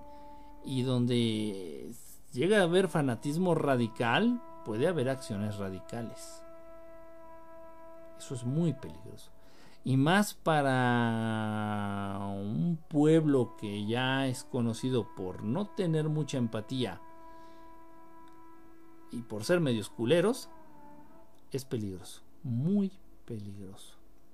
Pero bueno de hecho yo no quería hablar de eso, ¿eh? pero bueno, ahorita que lo preguntaste y salió, pues sí. Pero sí, ya tiene, ya, ya tiene. De hecho no, ya va yo creo para tres semanas, fácil o más, ¿eh? ¿Quién es? ¿Quién sabe? Pero no me gusta. No me gusta el tema. No me gusta eso. ¿Por qué no pudieron llevarte los grises?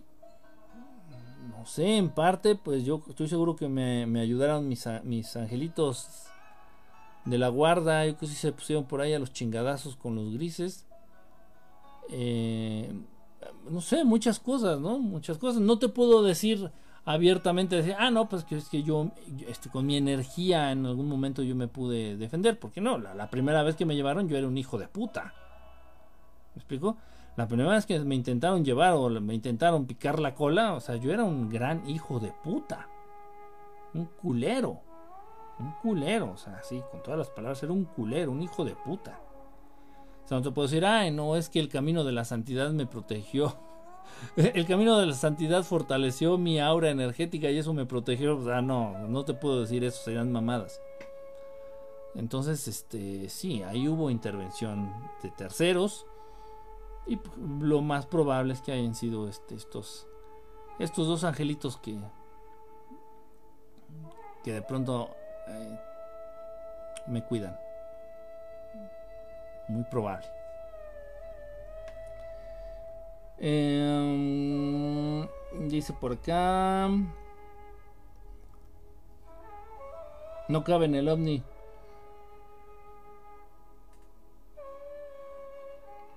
El sotol se hace con masa en chapas y lo hacen con cacao frío. Ah, no, bueno, ese es otro. Eh, no, esa es otra cosa. sí, ese también lo he probado. Está, está, está, está rico. Este, pero ese no es fermentado, ese es una bebida refrescante. Allá en, en, Chiapas, sí. Con eso, con el cacao, por eso me acordé. Sí, el teju, es de acá de Guadalajara. Ándale, entonces fue por allá donde lo probé. Y no lo pude tomar porque es muy dulce. Tejui, tejuino. Qué palabras. Me voy a echar un tejuino. Tejuistes, tejuino. Pero la sal también se ha utilizado para conservar alimentos. como pescados y carnes, sí, para, para desecar, para secar, conservar. De ahí viene la palabra saludos. Fe de ratas, dije sotol y es pozol, pozol de náhuatl pozoli, como pozole.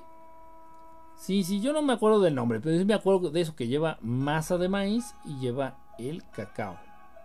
Sí, y sí es allá de Chiapas. El pulque produce abscesos hepáticos. Y la cerveza los cura, ¿no? Desde hace mucho tiempo en revistas prohibidas decían que el maestro Jesús era extraterrestre y supuestamente él dijo que su reino no era de este mundo. Pues sí, o él mismo lo decía, pero no, no, no vamos a hablar de que hablaba, no vamos a decir, no vamos a afirmar que él llegó a decir que era extraterrestre, simplemente llegó a insinuar que no era humano. No sé si sea lo mismo, pero así son las cosas.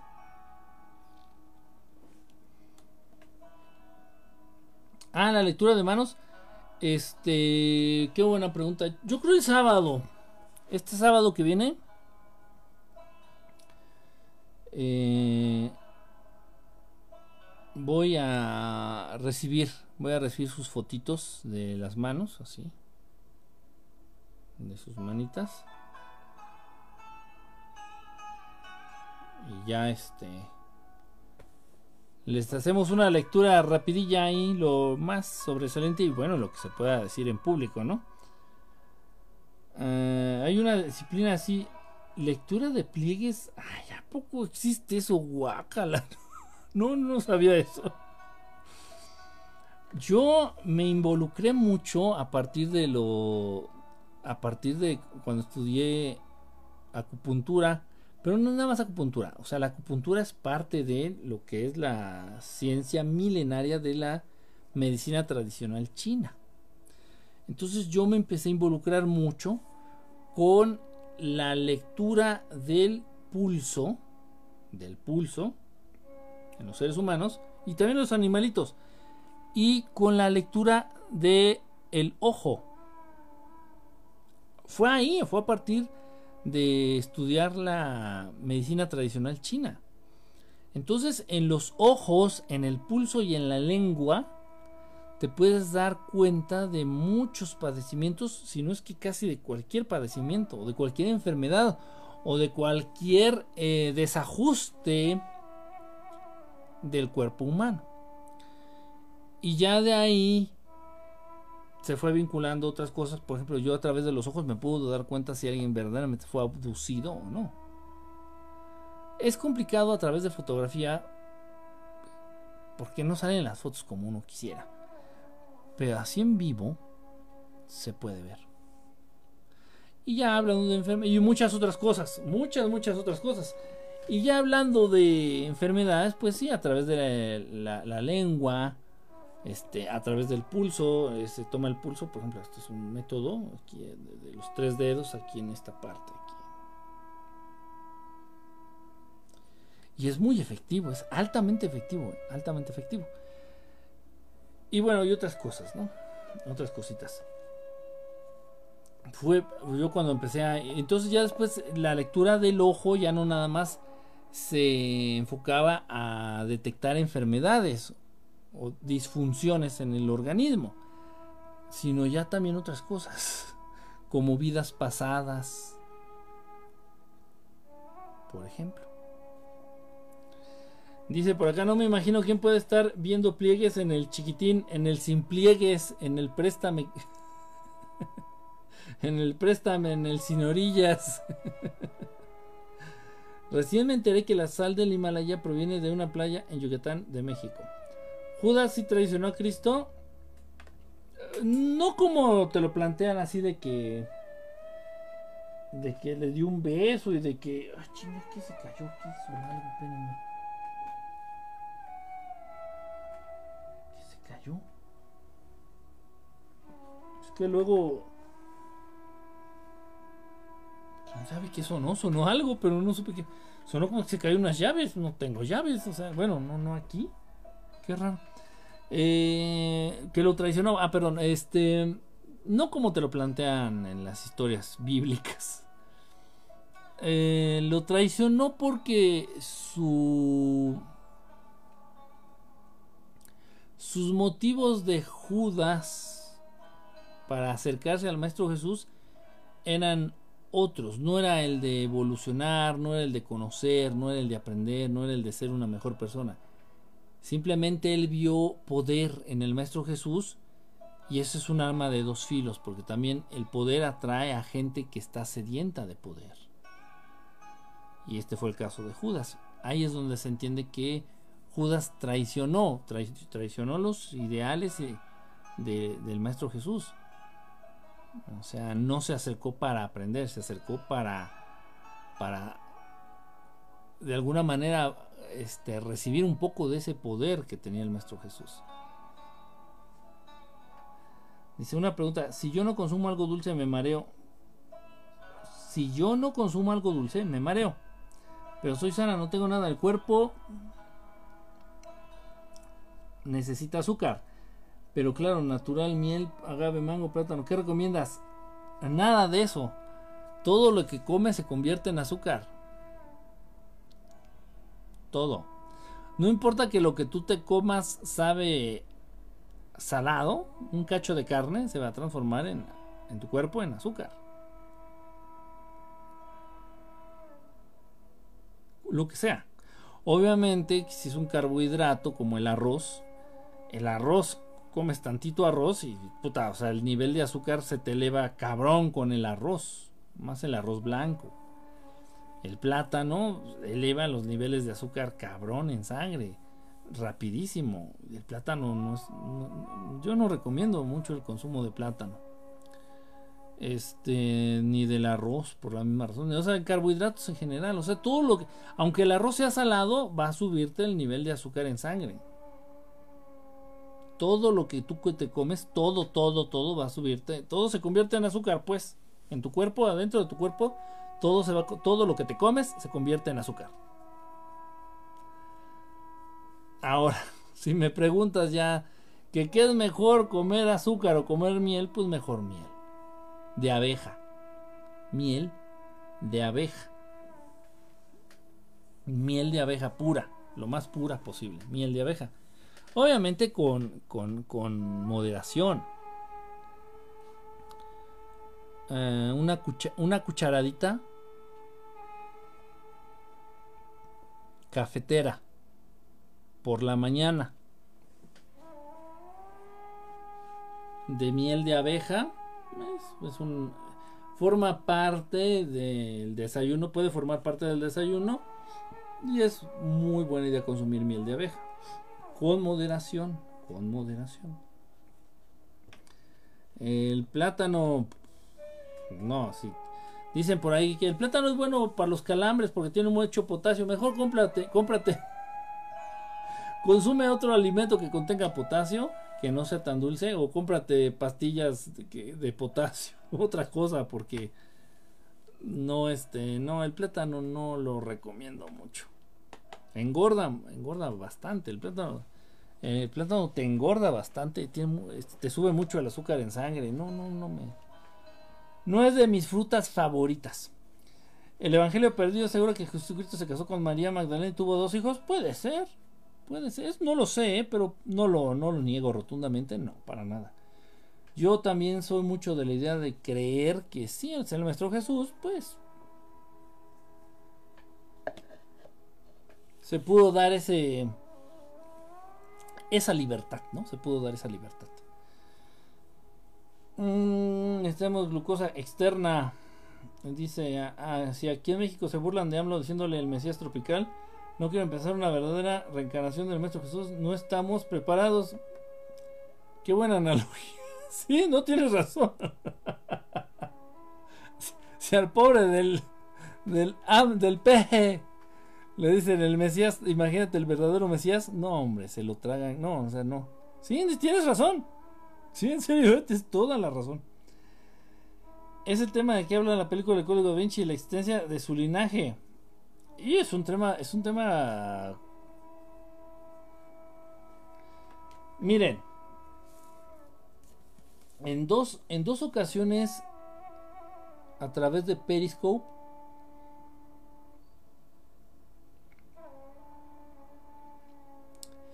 traté de hablar de eso. Este y me fueron censuradas las transmisiones. En dos ocasiones en Periscope, a través de Periscope, traté de hablar de este tema. Exactamente de... Pues sí, es, es un tema que genera duda, es un tema interesante, es un tema que de, lamentablemente de ahí ya se derivan muchos otros que son ya este, temas prohibidos. Temas que se podrían considerar dentro del estudio de la historia ocultista. No del ocultismo como tal, sino de la historia oculta.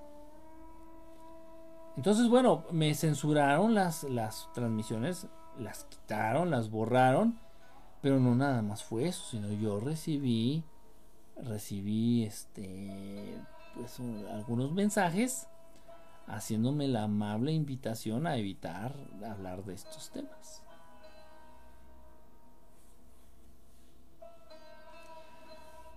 Y pues sí, o sea, se entiende, se entiende en un momento dado, eh, si imaginen ustedes de lo que estamos hablando. Imaginen ustedes de lo que estamos hablando. Y no, yo estoy seguro, estoy casi completamente seguro de que el Maestro Jesús se dio la libertad de tener una, una, una compañera, de tener una pareja y debido a la compatibilidad de ADN es muy probable que haya tenido hijos con esta mujer, con esta pareja, con esta humana. Es, de lo más probable. Ahora, imagínense estar hablando de que algunos humanos que andan circulando por aquí en el mundo llevan la sangre del Maestro Jesús.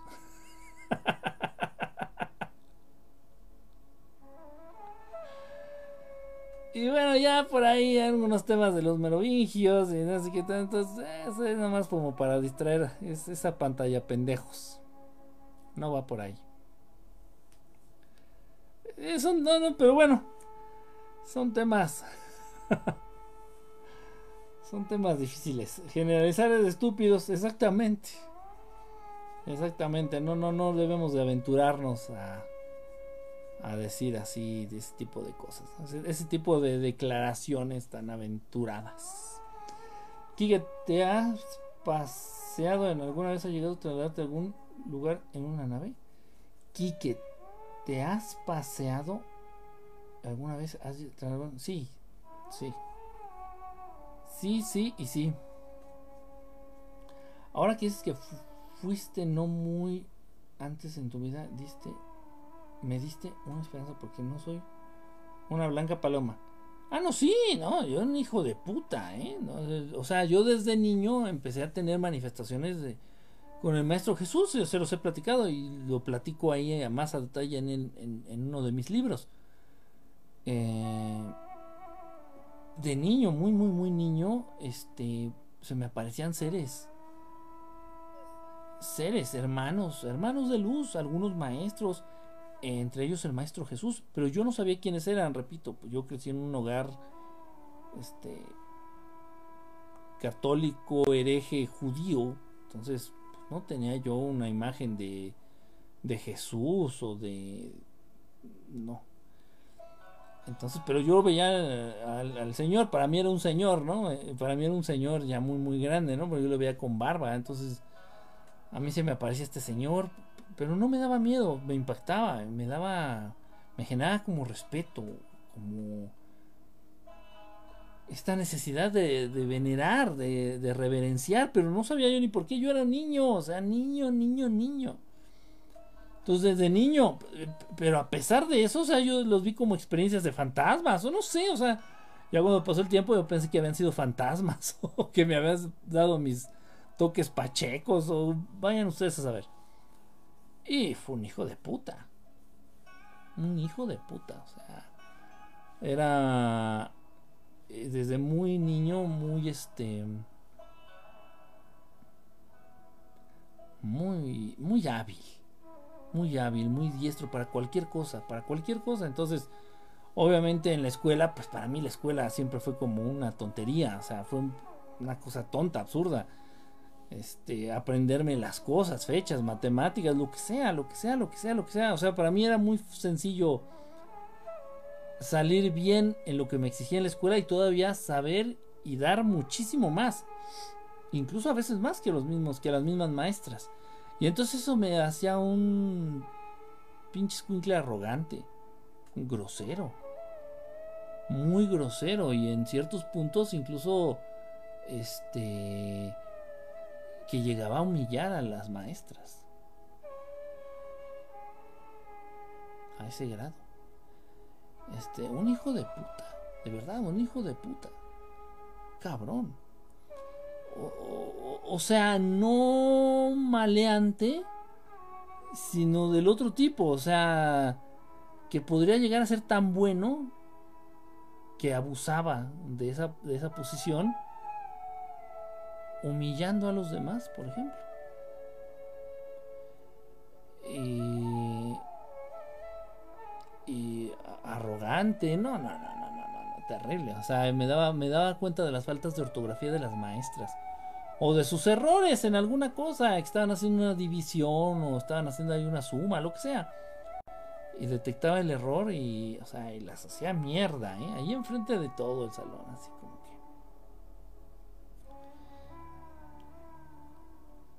Y, imagínate, y luego en la secundaria, que fue cuando fue el primer intento de abducción, pues aún, o sea, me perfeccioné en ser un hijo de puta. Eh, o sea, y no puedo yo decir, ay, no, es que me salvó. Me salvó el mi camino de la santidad. No, no, para nada. Para nada.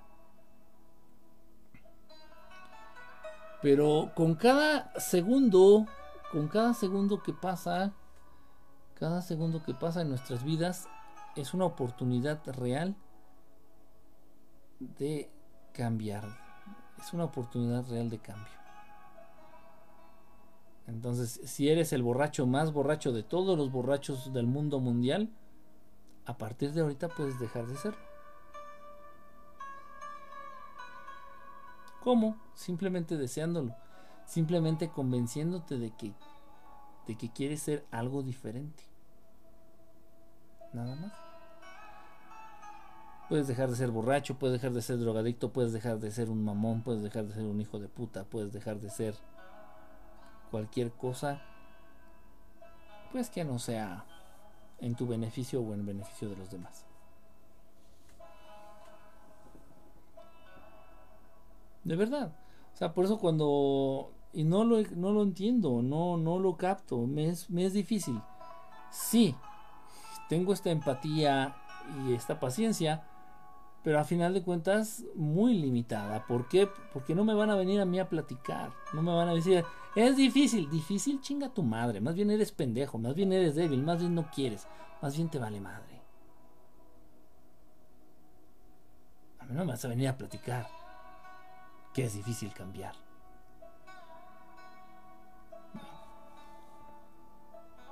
Entonces,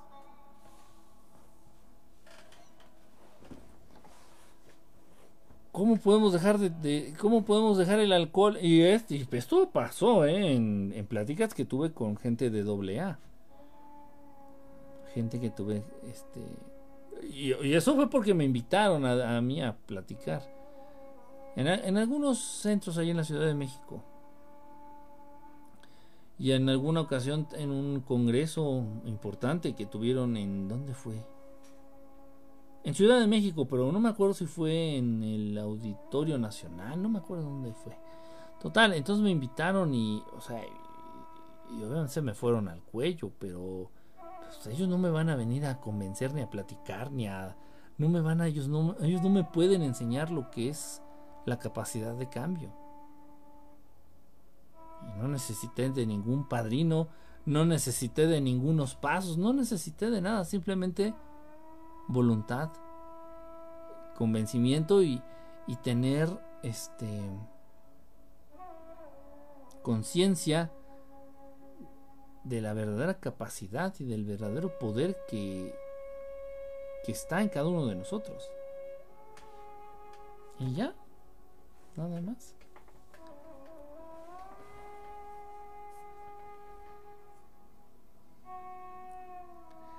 Ah, dice, no todos se acercan al maestro con buenas intenciones. Exactamente. Exactamente. Dice, AMLO es bestia. Entonces, híjole, y mi jefecita hace un arroz blanco con plátanos fritos. Imagínate, el arroz sube un chingo el azúcar en sangre y el plátano igual. Ahora imagínate arroz con plátano, no mames, es una bomba así, pero cabrón, una bomba así que o sea, te dispara la insulina así cabrón, ¿eh? El plátano engorda y más cuando se pela. Estás albureando tú. dice. Dice. Pichar hoja de coca para mantener los huesos, músculos y materia gris hasta nuestra vejez. No, fíjate, no conozco a este Paul, no conozco bien los beneficios de la hoja de coca. Alguna vez escuché una plática eh, con una persona que en su comunidad, donde creo que fue era de Perú, era de un de un país hermano ahí de, del sur, creo que era de Perú. Y entonces ellos en su comunidad acostumbraban la hoja de coca y no era ilegal.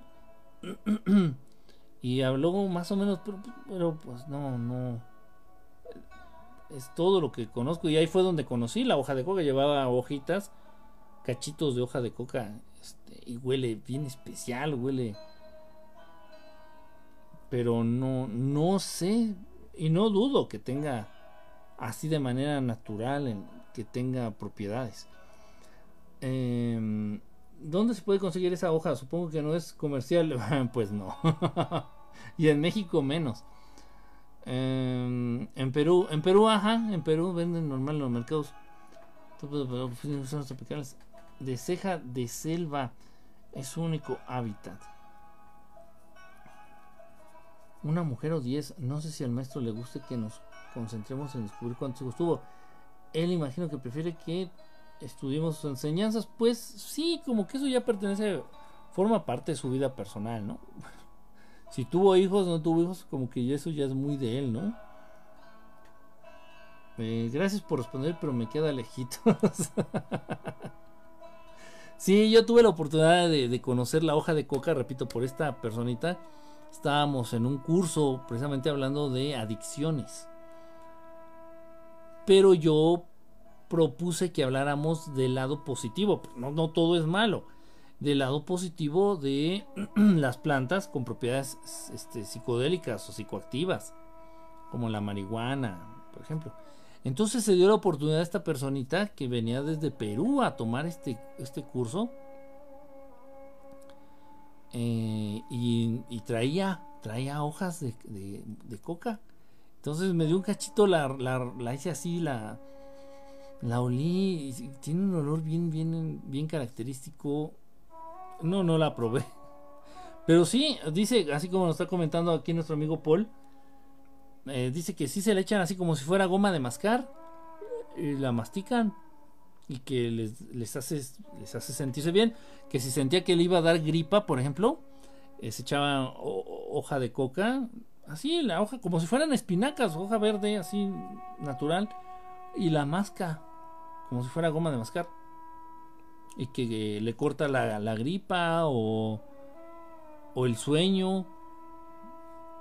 O sea, o el dolor de cabeza, muchas cosas. O sea, se utiliza mucho. No para drogarse, sino para otras, para cosas, para cosas buenas. Dicen por acá, exactamente, veré el tema de exportación. Sé que es satanizada. Sí, no, no, no. Por acá, la, acá en México, la. Bueno, me imagino que tú estás por allá, ¿no? Estás, este, no sé, en, en, Perú o Colombia, no sé dónde andes, Paul. Pero en México, no, en México hablas de la hoja de coca, no, no, no, es puta, no, es como hablar de las nalgas del diablo, no, es súper prohibido, no, no, es... se espantan. Eh, es vivir en ignorancia, más bien lado destructivo. Tenemos un gen. Jesús resucitó para ti. No, pues es que a Jesús no lo puedes matar. Más bien, imagínate, no, no, o sea, no, no, no, no le puedes dar muerte a un ser de luz. No porque sea el Maestro Jesús, a ningún ser de luz lo puedes tú. O sea, es imposible, es como tratar de ahorcar a un fantasma. Para que me entiendan la naturaleza, la analogía.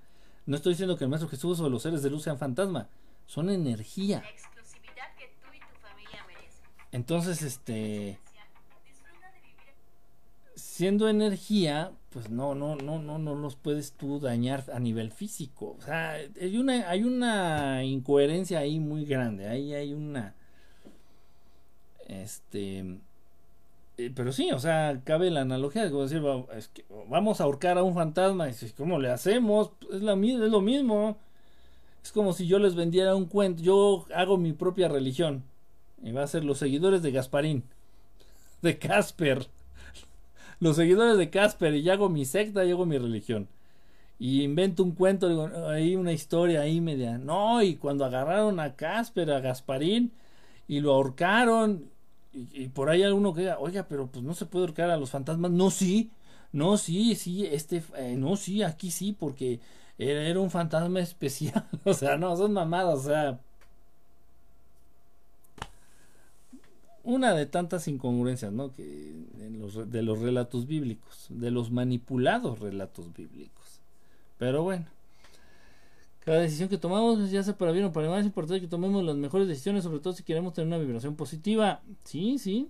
La hoja de coca se consume en Perú, Bolivia.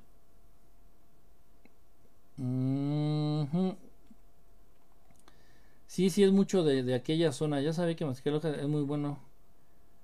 Reducir la presión por las alturas. Ándale, también algo así comentó. Tienes razón, tienes razón. Venden té de bolsita de coca para el mal de altura o puna que le llaman. A Chihuahua. Sí, sí, sí, también tienes razón. Tienes, tienes razón. Tienes también comentó esto esta personita ahí de, de la hoja de coca que para cuando andas en las montañas. tienes razón. La hoja de coca no te va a drogar como la cocaína es medicinal. Entonces tú dices que Jesús nunca murió. No, yo no digo, o sea, es que no puede, no puede. No puede. ¿Sí me explico? No puede, no puede morir, no, puede.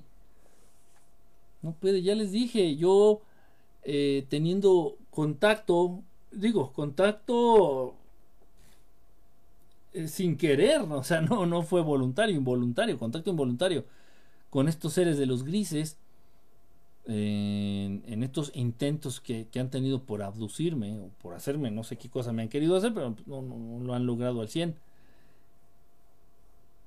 Y me doy cuenta que son muy poderosos. O sea, los grises en nivel evolutivo están muy poquito arriba de la raza humana. La raza humana está en la tercera dimensión, los grises pertenecen a la cuarta dimensión. Haciendo, o sea, poniendo estos números como referencia este, al grado de evolución, al grado de evolución de una especie o de una raza. Entonces, los seres humanos están en la tercera, tercera dimensión y los grises pertenecen a la cuarta dimensión. Y son pues casi invencibles. Son, o sea, para mí son unos seres extremadamente poderosos. O sea, porque desafían la gravedad, pueden levitar, te pueden paralizar.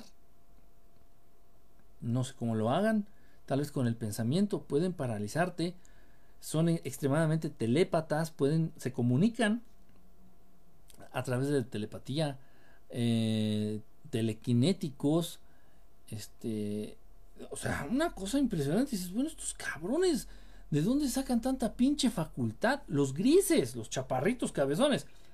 Dices, o sea, yo de toda la vida, ya desde la secundaria, yo siempre he ejercitado, siempre me ha gustado el ejercicio de fuerza. Siempre me ha gustado este ser fuerte, físicamente fuerte. Ha sido siempre parte de, mi rutina de, de, vida, siempre.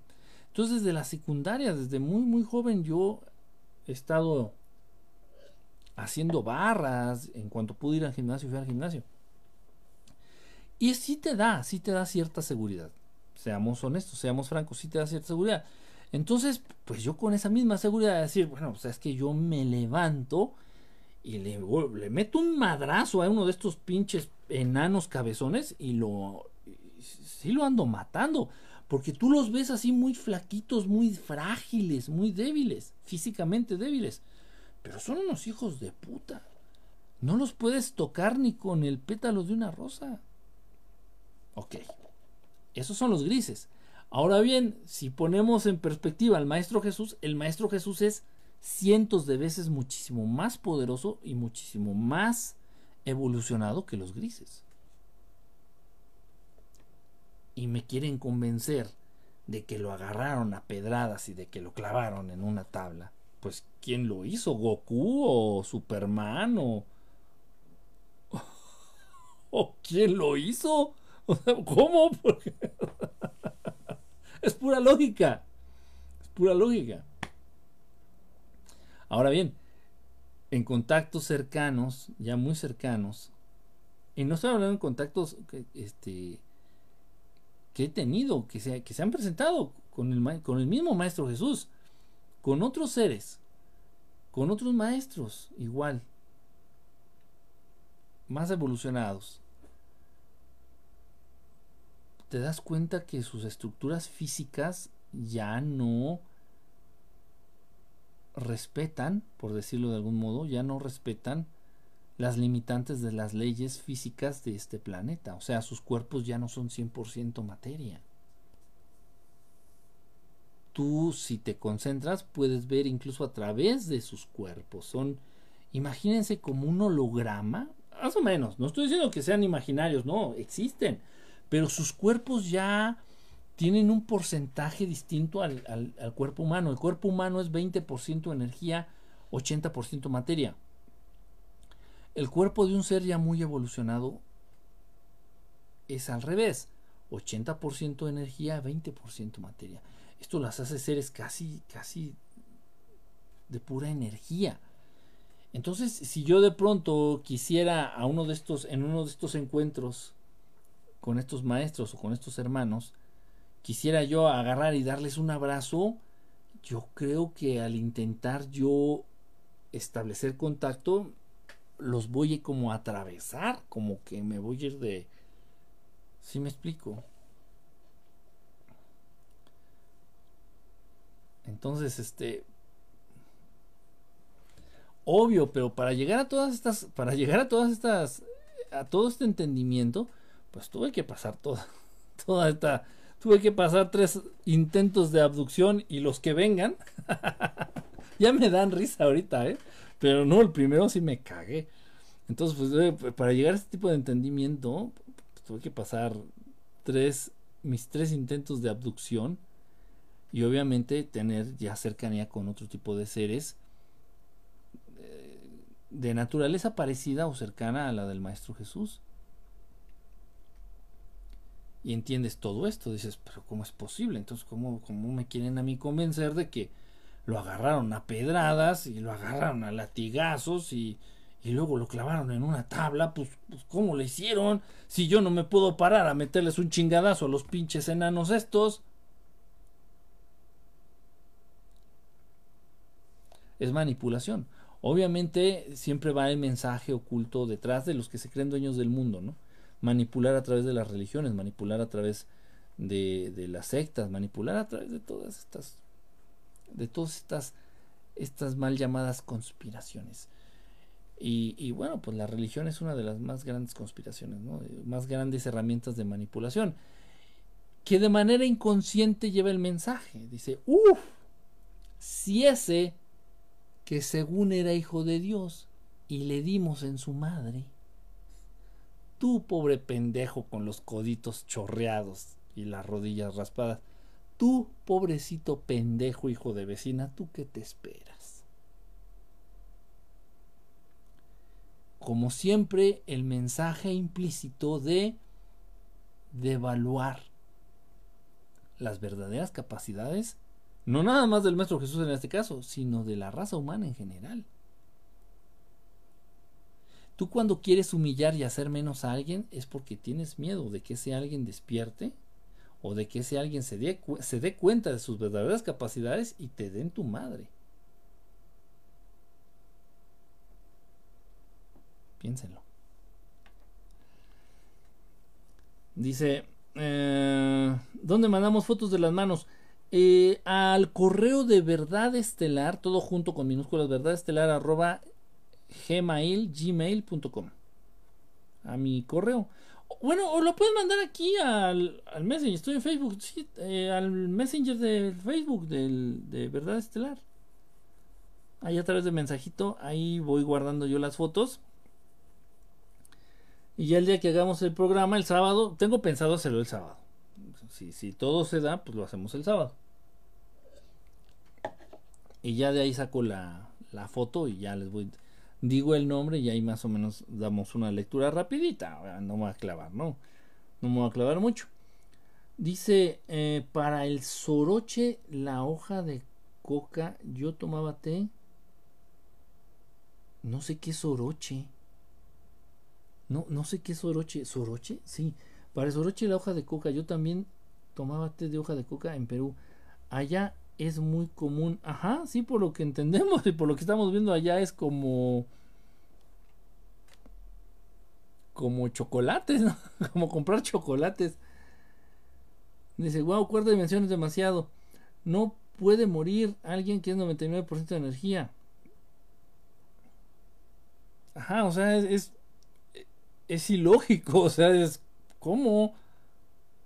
O sea, se entiende, se entiende lo que quiero, se entiende lo que quiero transmitir. Sí, dices, no puede ser, o sea, no puede ser, no puede ser. O sea, estos enanos cabezones son extremadamente poderosos. Bueno, para los seres humanos, ¿no? O sea, tú te pones en perspectiva, te pones, te comparas con un, con un gris, dices, pues estos güeyes, los, los grises, estos pueden atravesar paredes, pueden levitar, pueden mover objetos con la mente y objetos pesados grandes.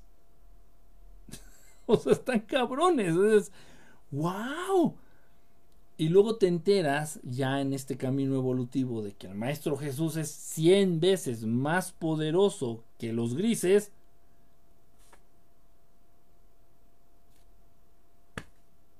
O sea, imaginen. No puedo yo ni siquiera imaginar el verdadero potencial del Maestro Jesús. Puedo llegarme a imaginar el potencial, el poder, el alcance de algunos hermanos con los que tengo oportunidad de tener contacto. siendo específico con algunos hermanos arturianos, incluso que ustedes han podido ver a través de los videos. Los, los que les muestro, las esferitas que les muestro las esferitas que les muestro ahí en, YouTube, bueno, pues muchos de ellos llegan a hacer contactos con hermanos arcturianos, por ejemplo. Algunos otros son pleiadianos. Este, puedo darme idea del alcance de sus capacidades y están bien cabrones. Están bien cabrones. Ok, y el Maestro Jesús es 100 veces más que ellos ok, entonces a pesar de todo eso, o sea, y lees la Biblia, en este caso, lees la Biblia, lees esta, y te quieren convencer que, que no, que sufrió, que sangró, ya ni siquiera corre sangre por las venas del Maestro Jesús. Ya está en un nivel en donde nuestro, nuestro, nuestro entendimiento no puede llegar.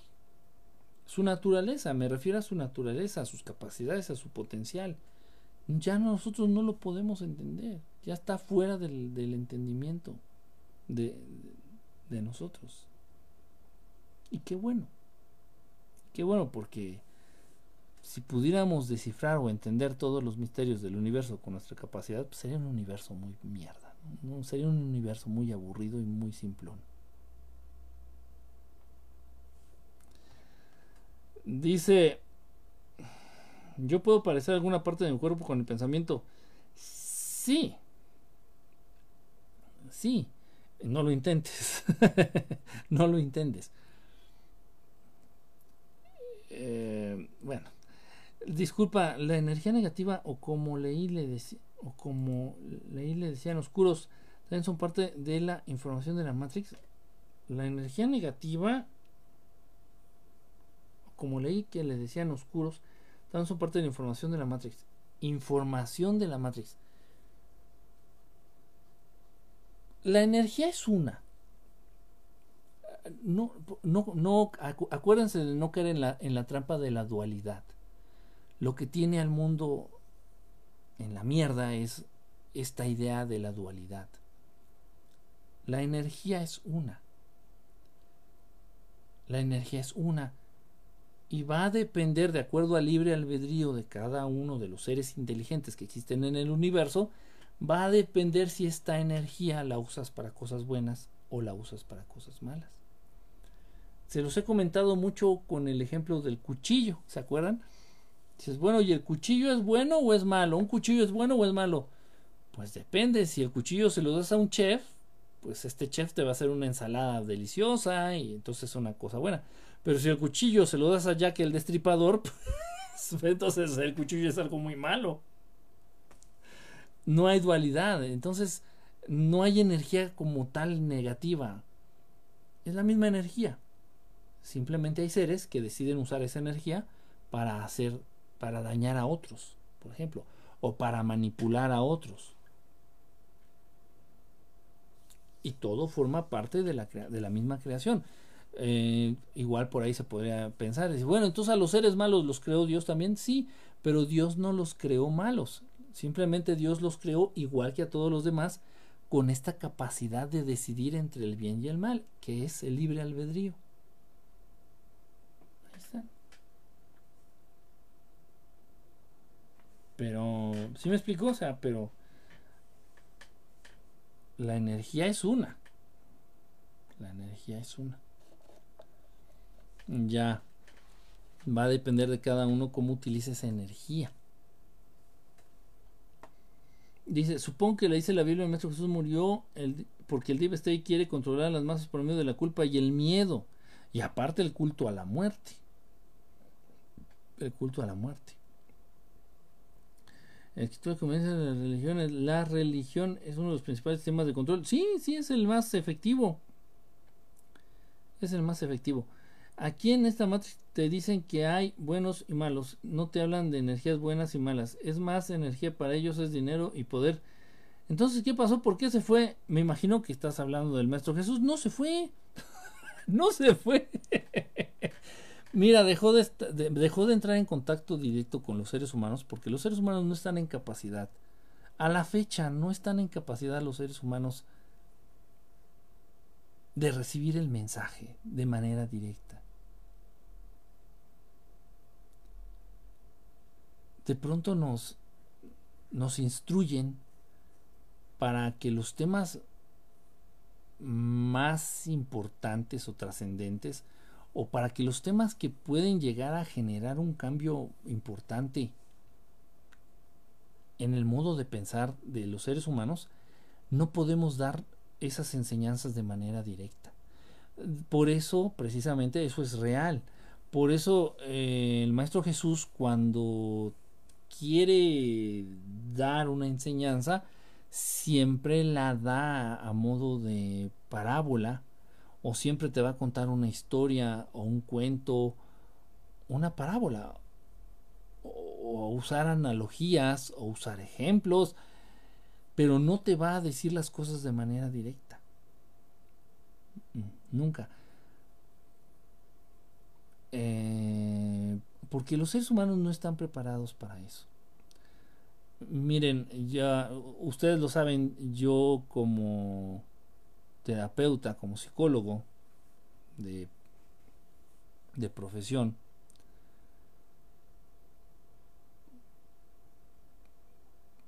pues tuve que entender eso a base de, de golpes, a base de trancazos, que yo no le puedo decir a la gente las cosas de manera directa, por ejemplo. O sea, tal vez tú en una, una, dos consultas a lo máximo como terapeuta, si pones atención y estás en lo que tienes que estar, pues tal vez puedes detectar algunas fallas a nivel emocional, a nivel acciones, a nivel interpretación de la realidad de tu paciente. Entonces, pues con la mano en la cintura tú le dices, mire, ¿sabe que Ya no le voy a quitar el tiempo ni el dinero. Usted está mal por esto. Uy, no, no, no, no, les tienes que dorar la píldora y les tienes que dar palmaditas en la espalda y les tienes que dar largas, uy, no, y les tienes que decir que no están solos, les tienes que hacer a la mamada. Porque así es el ser humano, el ser humano no está listo para la verdad. Lamentablemente, lamentablemente. Pero el Maestro Jesús no se fue del todo. Se sigue manifestando, se sigue presentando y, sigue compartiendo. Hay una, hay, una anécdota que pasé en vivo aquí con ustedes. No, obviamente eh, es, no recuerdo exactamente, pero creo que estaba yo transmitiendo o por YouTube o por Periscope. Entonces estaba yo en la transmisión completamente en vivo, ahí en YouTube o en Periscope estábamos transmitiendo. Y estábamos hablando, fue un programa especial del Maestro Jesús, estábamos hablando puras cosas del Maestro Jesús, de sus enseñanzas, algunas de las cosas que, enseña, algunas de las cosas que ha dicho. Y no sé de qué manera de pronto empezamos, me empezaron a preguntar que cómo podremos tener un acercamiento con el Maestro Jesús. ¿Es posible? Sí, sí es posible. No es, no es no está limitado simplemente a alguien en especial. No, es que nada más el Papa, por decir, digo, ahorita pues, se me ocurrió alguien, por ejemplo. Nada más el Papa puede tener, para nada, yo creo que al último ser de este planeta que se manifestaría el Maestro Jesús sería ese pinche viejo pederasta. En fin, entonces no, no es algo exclusivo, si me explico, de alguien. Entonces sí podremos llegar a tener contacto, cercanía directa con el Maestro Jesús. Entonces estábamos hablando de eso en el programa y de pronto termina la transmisión y retomo, vuelvo a hacer otra transmisión desde el celular porque estaba esta esfera hermosa, es una esfera de color dorado, una esfera de color dorado que se manifiesta en esos lugares en donde está el Maestro Jesús. Entonces yo salgo, termino la transmisión, salgo, estaba en el estudio en ese entonces, salgo, al patio, hay un patio grande ahí en ese, en ese lugar. Y el instinto de voltear al cielo, y entonces me topo con la esfera grandota, una esfera dorada, grandota, luminosa.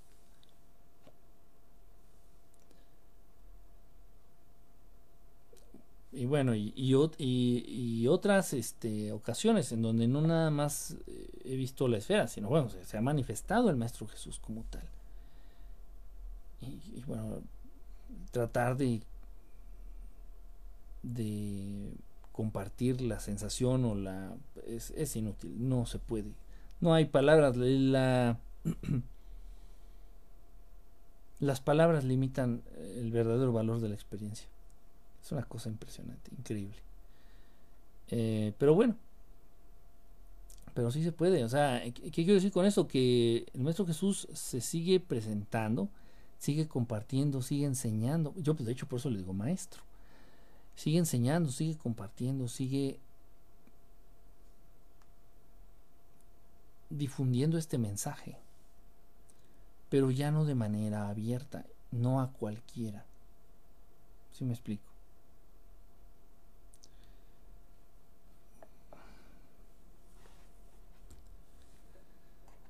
Dice, um. Yo creo que Akira Toriyama se basó en la historia de Jesús. sí, no lo dudo, ¿eh? no lo dudo. Un ser de luz se volvió nuestra sangre. Foto de la mano izquierda o derecha. Mm, de la que uses más. De la que uses más. Si eres diestro, pues la derecha. Si eres zurdo, pues la izquierda. De la que uses más. Yo veía muchas naves en Cancún. Un día me paralizaron de verdad. De verdad le hablé desde mi corazón y mente a Jesús y me soltaron. Da mucho miedo. O sea, a muchos seres malos, a muchos seres este, eh, oscuros, algunos reptilianos, algunos grises, muchos seres, incluso a nivel espiritual, o sea, estoy hablando de fantasmas, ¿eh? estoy hablando de espíritus. Este, a muchos seres, sin importar el grado, la dimensión o la naturaleza, le tienen miedo. Y si no miedo, respeto, en serio. En serio, porque ellos también tienen conciencia del nivel o del potencial o del alcance o del poder que tiene el Maestro Jesús. Está cabrón. O sea, en serio, y él sabe que lo digo con respeto, está bien cabrón. O sea, de querer, no lo va a hacer por algo y gracias a Dios es un ser, un ser absoluto de luz y de amor. Pero está en su posibilidad y está en su mano que tan, con tan solo desearlo, pararle el corazón a todos los seres humanos del planeta. A ese nivel. Y más.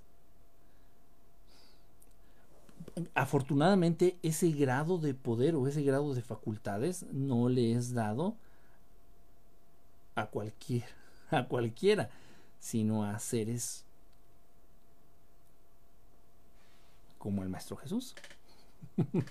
Qué bueno. si no, estaríamos en la mierda. E incluso, bueno, más de lo que estamos. Más de lo que estamos. Incluso también a los a los representantes de estos seres o de estos supuestos dioses, a los Illuminati, abiertamente a los Illuminati, o sea, le temen. Y ojo, y estoy hablando del Maestro Jesús. Hay más maestros existen más maestros, algunos no son nada conocidos, algunos pues son más o menos, hay más maestros, hay más seres eh, con un nivel evolutivo espiritual pues bastante, bastante considerable. Y les tienen miedo, les tienen miedo, les tienen mucho respeto.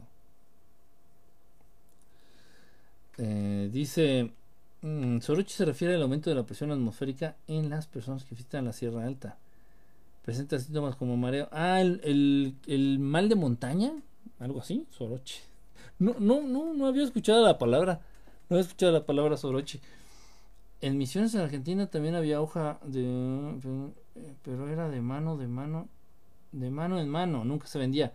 Mm, yo pensé que Sorochi era algo así como fantoche. A, mí me sonó algo así como, como toloache. bueno, cada quien está pensando en lo, que traen. ¿Cómo recuerdo mi vida pasada? Puedes hacer una, una regresión hipnótica. Puedes hacer una regresión hipnótica, que no te la recomiendo. Puedes, este... Bueno, es que también el punto es para qué quieres recordar tu vida pasada. De pronto te pueden llegar flashazos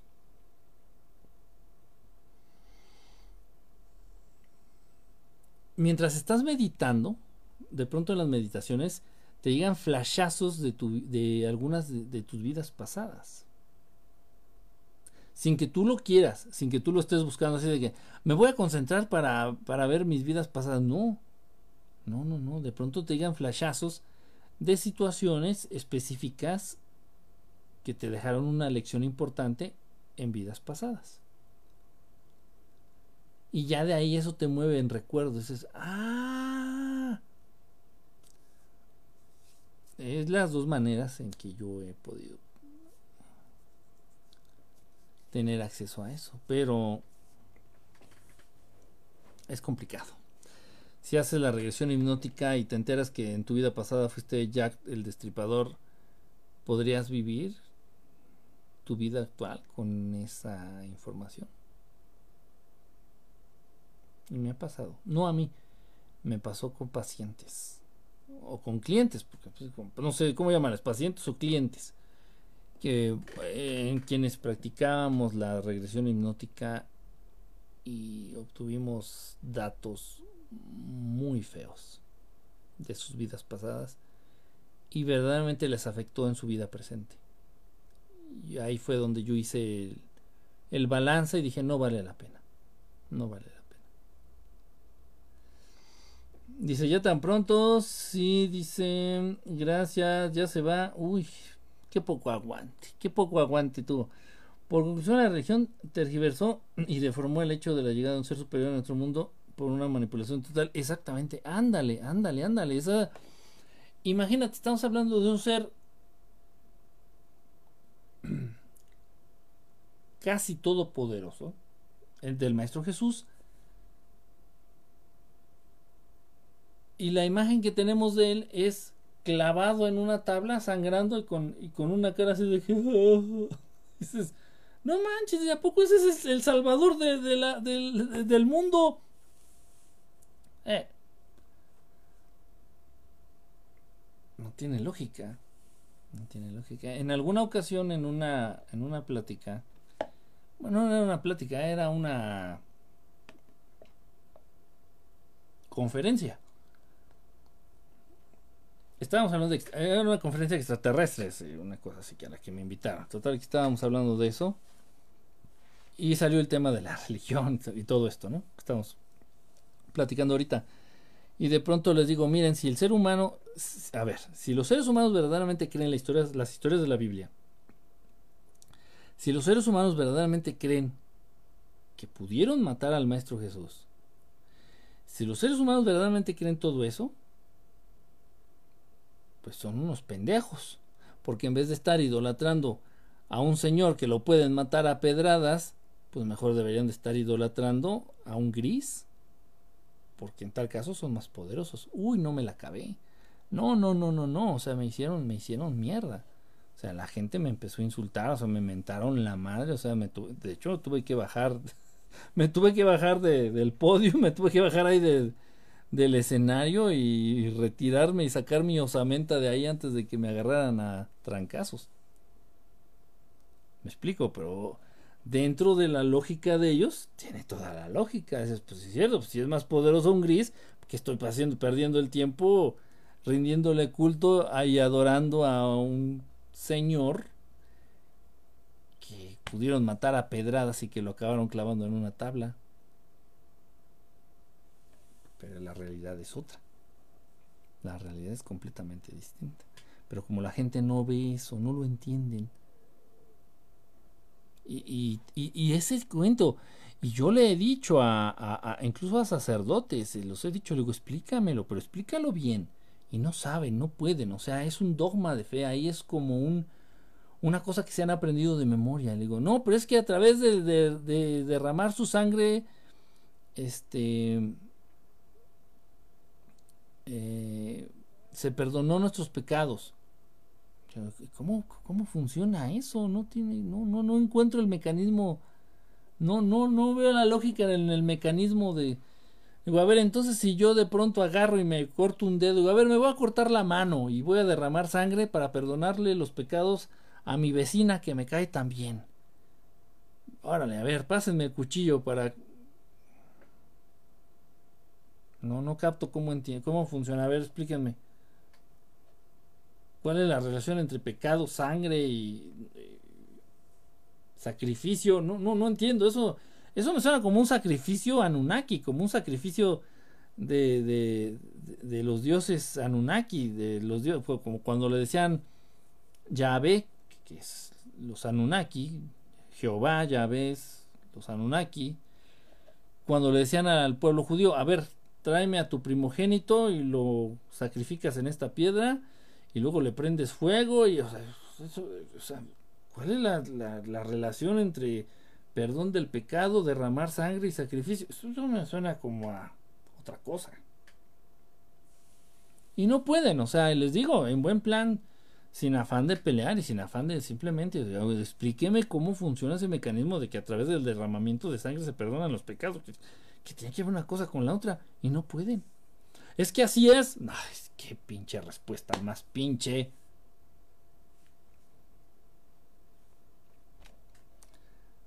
Pero miren, como dice mi estimadísimo Frank Suárez, la verdad siempre, ¿qué? Siempre sale a flote no sé qué. Pero es en serio. Dice, Humanoide, perdón, no traigo los lentes. Jesús es como la muestra la iglesia en forma humanoide. Sí, sí, sí, sí, sí. O sea, tú lo ves y es un humano normal.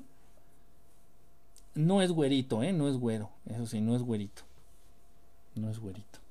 No es blanco, pues. No es de raza blanca. No es... No.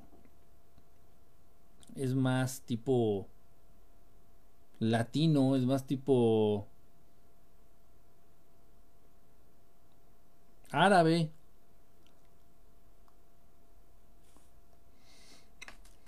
De alguna manera, esta energía de luz y amor que podemos convocarla es la más usada en nuestros pueblos de la Sierra del Perú. Hay tantas cosas tan interesantes allá en Perú, tantísimas cosas tan interesantes allá en Perú. Entonces el Maestro Jesús solo encarnó como Jesús, ya que muchos lo vinculan con seres históricos. Que... Sí, no, no, así, no, no, eso ni al caso, Augusto, ¿eh? ni al caso, ni al caso, ni al caso, ni al caso, ni al caso. De hecho, por ejemplo, Quetzalcoatl, pues es también los mismos Anunnaki, los mismos cabrones estos que se hacen pasar por dioses. Así le han, así le han lavado el cerebro a toda la raza humana a lo largo de la historia. Siempre se han pasado, hecho pasar por dioses.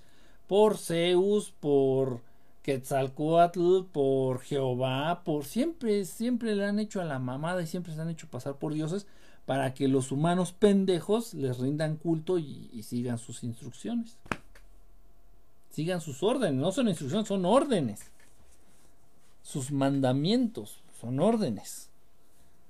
Siempre ha sido la misma pinche historia, o sea, ya sé como que, ah, ya. Lo bueno que ahorita la gente ya no cree en nada más que en el dinero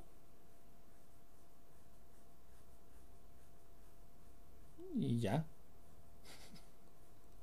Eso es un podría ser un punto a favor, pero bueno, es, es complicado. Es complicado. Antes sí era muy, muy, muy útil la religión como arma de control, de manipulación. Dice, entonces, ¿cuál fue el objetivo de Jesús? ¿Realmente nos ama como humanidad? El objetivo del Maestro Jesús es el objetivo de cualquier otro maestro enseñar el camino.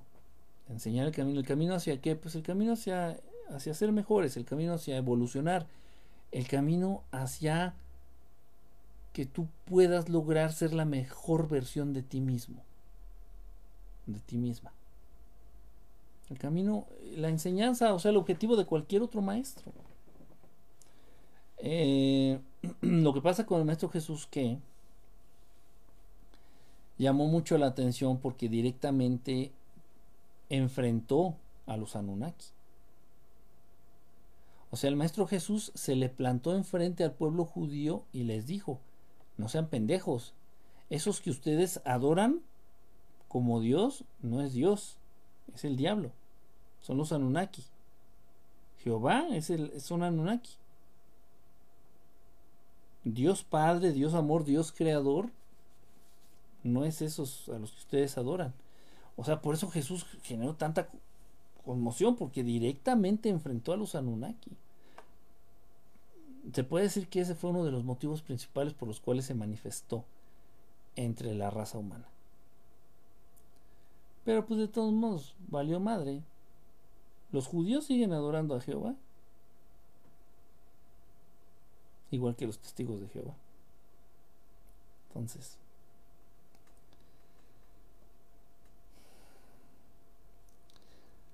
Las enseñanzas del maestro las trato de reproducir. Los incas no conocían la historia, de hecho, de su existencia, la conocieron de peor manera las invasiones. Pues sí, eh, sí, así, así fue el... Así fue como se introdujo, se, introdujeron las eh, las historias del cristianismo y de las raíces de las religiones, pues, a través de la conquista y a través de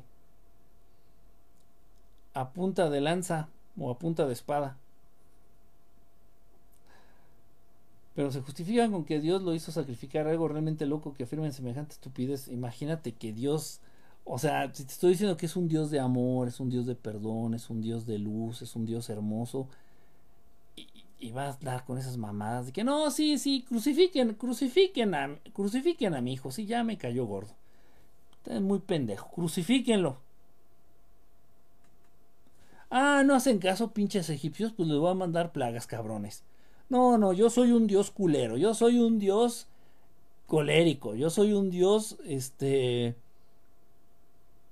Eh, enojón. Yo soy un dios vengativo. Yo, yo, soy un dios voluble. Si estoy de buenas, estoy de buenas. Si, me agarran de malas, ya valieron madres. A ver, putos, les va, ahí les mando las. Ah, ¿no me están haciendo caso ahí en Sodoma y Gomorra? No, culeros, pues se los va a cargar la chingada. No, ni madres, a mí nadie me desobedece. Ya me tienen hasta la madre. Ya me tienen hasta la madre, pinche raza de bestias necias, pinches pendejos. Ya me tienen hasta la madre, los voy a matar a todos con un diluvio esa cosa voluble, loca, asesina, ¿es Dios? ¿Quién lo crea? No está entendiendo bien el juego.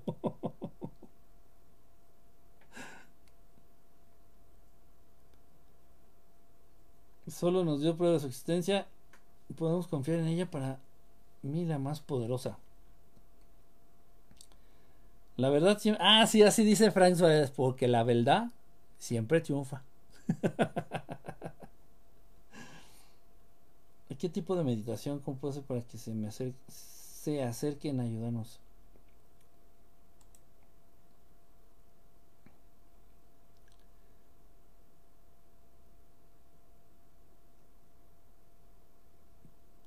Trata, tratar de ayudar. Lo mejor que puedes hacer, Angie, o sea, sí meditar, obviamente, la, alimentación, sí es, sí es un punto, no el más, pero sí es importante. Pero lo que tienes que hacer es lo que hace él, ayudar a los demás. O por lo menos tratar de ayudar a los demás. Acuérdate que en este universo los borrachos se juntan con borrachos. Los mentirosos se juntan con mentirosos. Los drogadictos se juntan con drogadictos. Los cristianos se juntan con cristianos. Los deportistas se juntan con deportistas. Entonces, si tú de alguna manera estás buscando llamar la atención o en algún momento dado poder llegar a tener cercanía con el Maestro Jesús, tendrías que imitar o tratar de imitar lo que Él hace. Así es, así funciona. Así funciona el mundo, así funciona. Las relaciones entre seres inteligentes así es, iguales se atraen. Iguales. Aterra a las entes que roban energía que nos podemos encontrar en nuestra vida. Sí, le tienen miedo, de verdad sí le tienen mucho miedo. Trató de despejarnos, pero no estábamos preparados para esa conversación. Alcancé a llegar pues bien tarde, Yanis, te pasas. Buen día. Una pregunta. ¿Existe alguna relación entre los dioses aztecas, zapotecos, sus deidades con el Maestro Jesús? Con el Maestro Jesús, no. No. Mira, todo lo que tiene que ver con dioses antiguos, tenemos nosotros que estudiar. En algún momento lo hice y lo empecé a hacer, pero después vi que era como caer en lo mismo con lo que se refiere a dioses antiguos, por ejemplo, el que tú quieras, Tezcatlipocatl, Tlaloc, este, Huitzilopochtli, el dios que ustedes gusten y manden. Si ese dios de la antigüedad era un dios colérico, era un dios vengativo, era un dios voluble, era un dios que le gustaban los sacrificios, esos supuestos dioses eran los mismos dioses desde Egipto, eran el Dios, los mismos que se hicieron pasar por Jehová o por Yahvé, eran los mismos dioses que se hicieron pasar por Zeus, eran los mismos, son los mismos hijos de la chingada, son los mismos ojetes que ahorita tienen al planeta y a la raza humana del, del cuello con esta pinche pandemia. Son los mismos hijos de la chingada, son los mismos hijos de puta.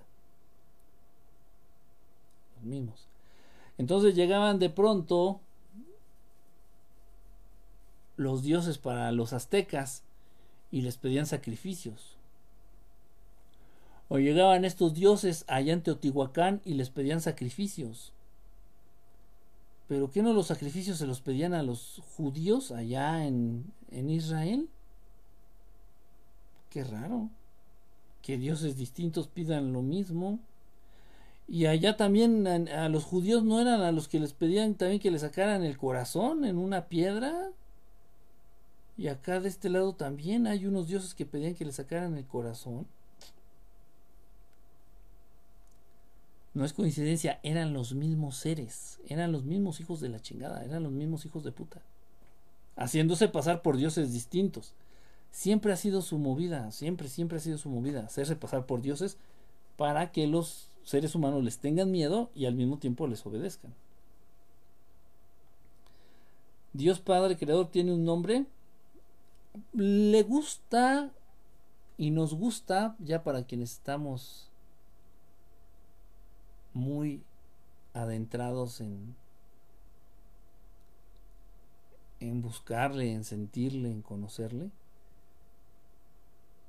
el nombre de Abba o Baba.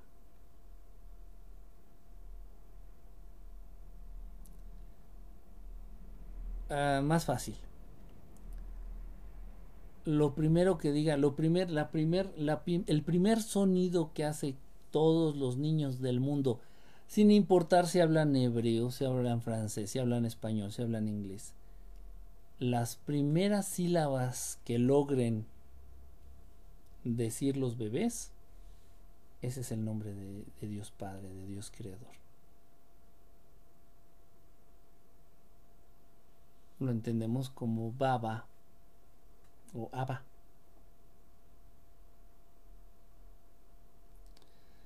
Vi un documental de Jerusalén, porque las tres religiones se juntan musulmanes, judíos y cristianos. Es un desmadre. Que a final de cuentas te, digo, Janish, que quienes tienen la vara alta es, son los judíos. Sí, o sea, Sí hay iglesias católicas, digo cristianas, pero hay dos. Hay templos musulmanes, pero hay uno, ¿no? Y en cambio sinagogas, pues, un chingo. Y los principales centros religiosos o de ceremoniales o de culto son judíos. O sea, no, o sea, eso es un decir. Realmente ahí quienes este, controlan y quienes dominan es es la religión judía. Y un Dios con tal poder como Jesús, ¿cómo permitió que cambiara así los hechos? ¿O solo sabía que lo encontraríamos entre líneas? No, todo lo hacen, todo, mira, todo pasa como nosotros queremos que pase. O sea, Mira, algo que hacen mucho los seres de luz, algo que hacen mucho los seres de luz es respetar el libre albedrío. Eso es muy importante para un ser de luz, para un ser evolucionado, respetar el libre albedrío.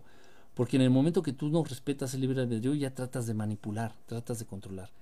Entonces el Maestro Jesús se presenta y dice, miren, esta es la verdad, esta es la verdad. Y todos los humanos, ah, estás pinche loco. Bueno. Y ya. Y ya. Así es como lo decidió la raza humana. Si de pronto tú te adentras en el en la búsqueda de un camino de un camino espiritual tienes la suerte de que se te manifieste, de que se manifieste el Maestro Jesús ante ti, tú le puedes decir, no, no, no, no, no, no, no, no, no quiero saber nada de ti. Y él te va a decir, de acuerdo. Y se va.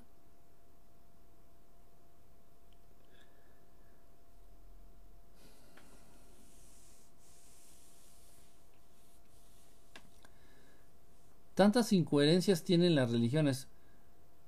¿En quiere el Dios colérico, culero, en Sí, son los Anunnaki, son Enki es Jehová, Yahvé, y, Enlil es su hermanito, o sea, es lo mismo, son los mismos cabrones, son los mismos seres, la misma familia de Anunnakis, los mismos que se hicieron pasar por Quetzalcoatl, los mismos que se hicieron pasar por muchísimos otros dioses. Eh, y, no nada más de Mesoamérica, sino allá también de, de muy, muy, muy al sur, donde les decían los dioses reptiles. O sea,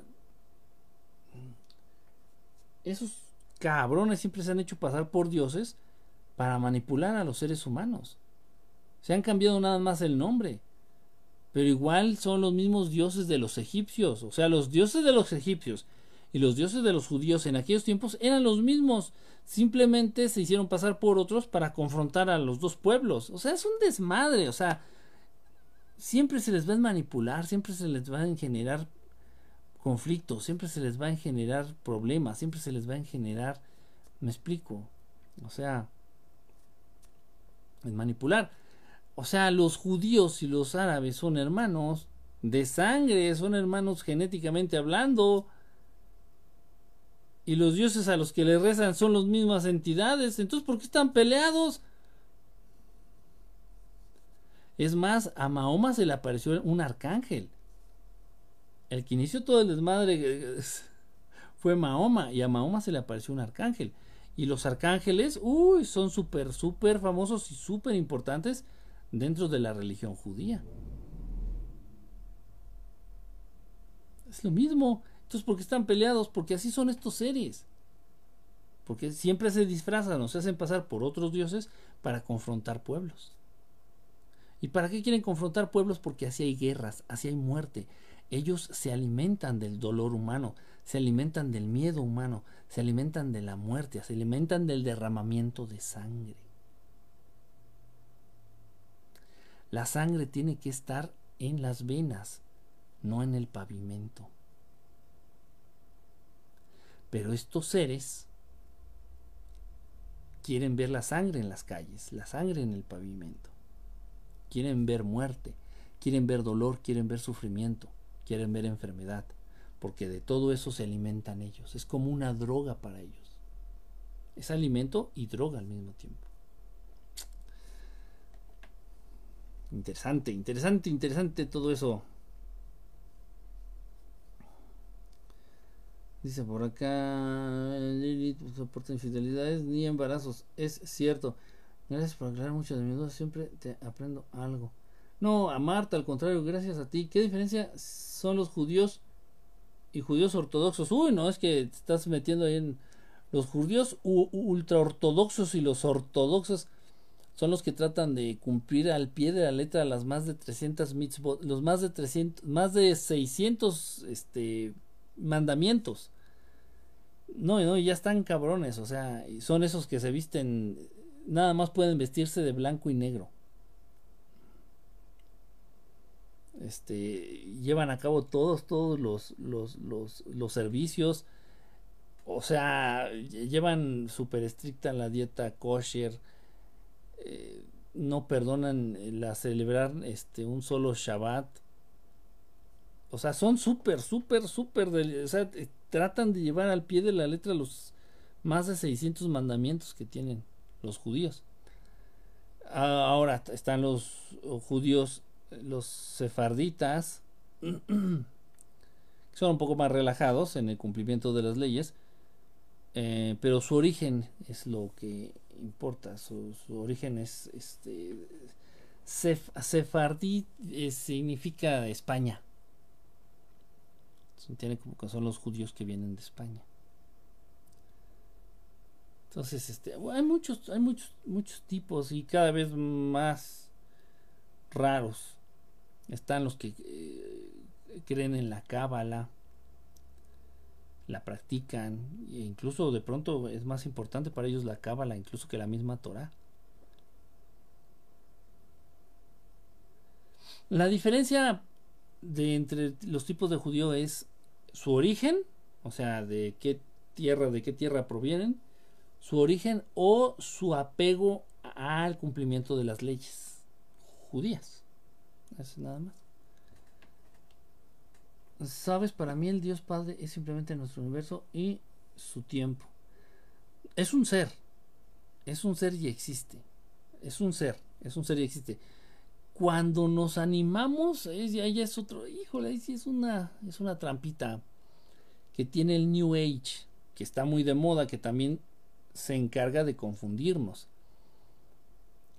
Y, y el New Age, promueve pues las leyes pro aborto, que promueve las leyes de eh, que, promueve las leyes de diversidad, así que está bien, está bien, tú, puedes ser transexual y está bien, tú puedes ser homosexual y está bien, es más, es mejor ser homosexual que ser heterosexual, ese es la el planteamiento. Entonces, todas estas cosas que están volteando patas para arriba a la sociedad, son impulsadas por el New Age.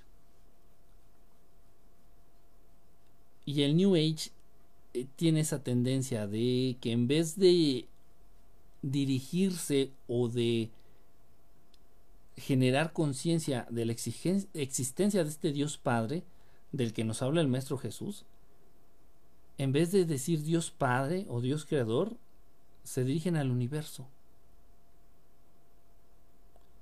O a cualquier otra cosa así como loquitos. La diosa luna, eh, la diosa tierra y la diosa... No, no, no, no, esos no son dioses. No, no, no, me vengan. No, ni más. No, no, no, no, no. El sol no es dios. La luna no es diosa. Y el universo tampoco. El universo existe. ¿Por qué? Porque alguien lo creó. ¿Quién lo creó? Es el jefe y tiene nombre. Y hay que conocerlo y reconocerlo. El tiempo y el universo son parte de su creación. Pero esa es una trampa del New Age. Entonces nos encontramos a mucha gente, mucha, mucha gente, que dice, no, no, no, yo, yo le ruego al universo, le, le ruegas al universo y, específicamente para dónde diriges el, el, ¿Para dónde diriges el rezo? ¿Al planeta Júpiter o al planeta Venus o a la constelación de Orión? O ¿Para dónde diriges tú el...? Porque el universo es vasto. Es una trampita del New Age. Hay que tener mucho cuidado con eso. Hay que tener mucho cuidado con eso. Si el universo existe, sí, pero es creación de, de este Dios, de este Dios Padre, de este Dios Creador. Dice... Dice, acá este no lo.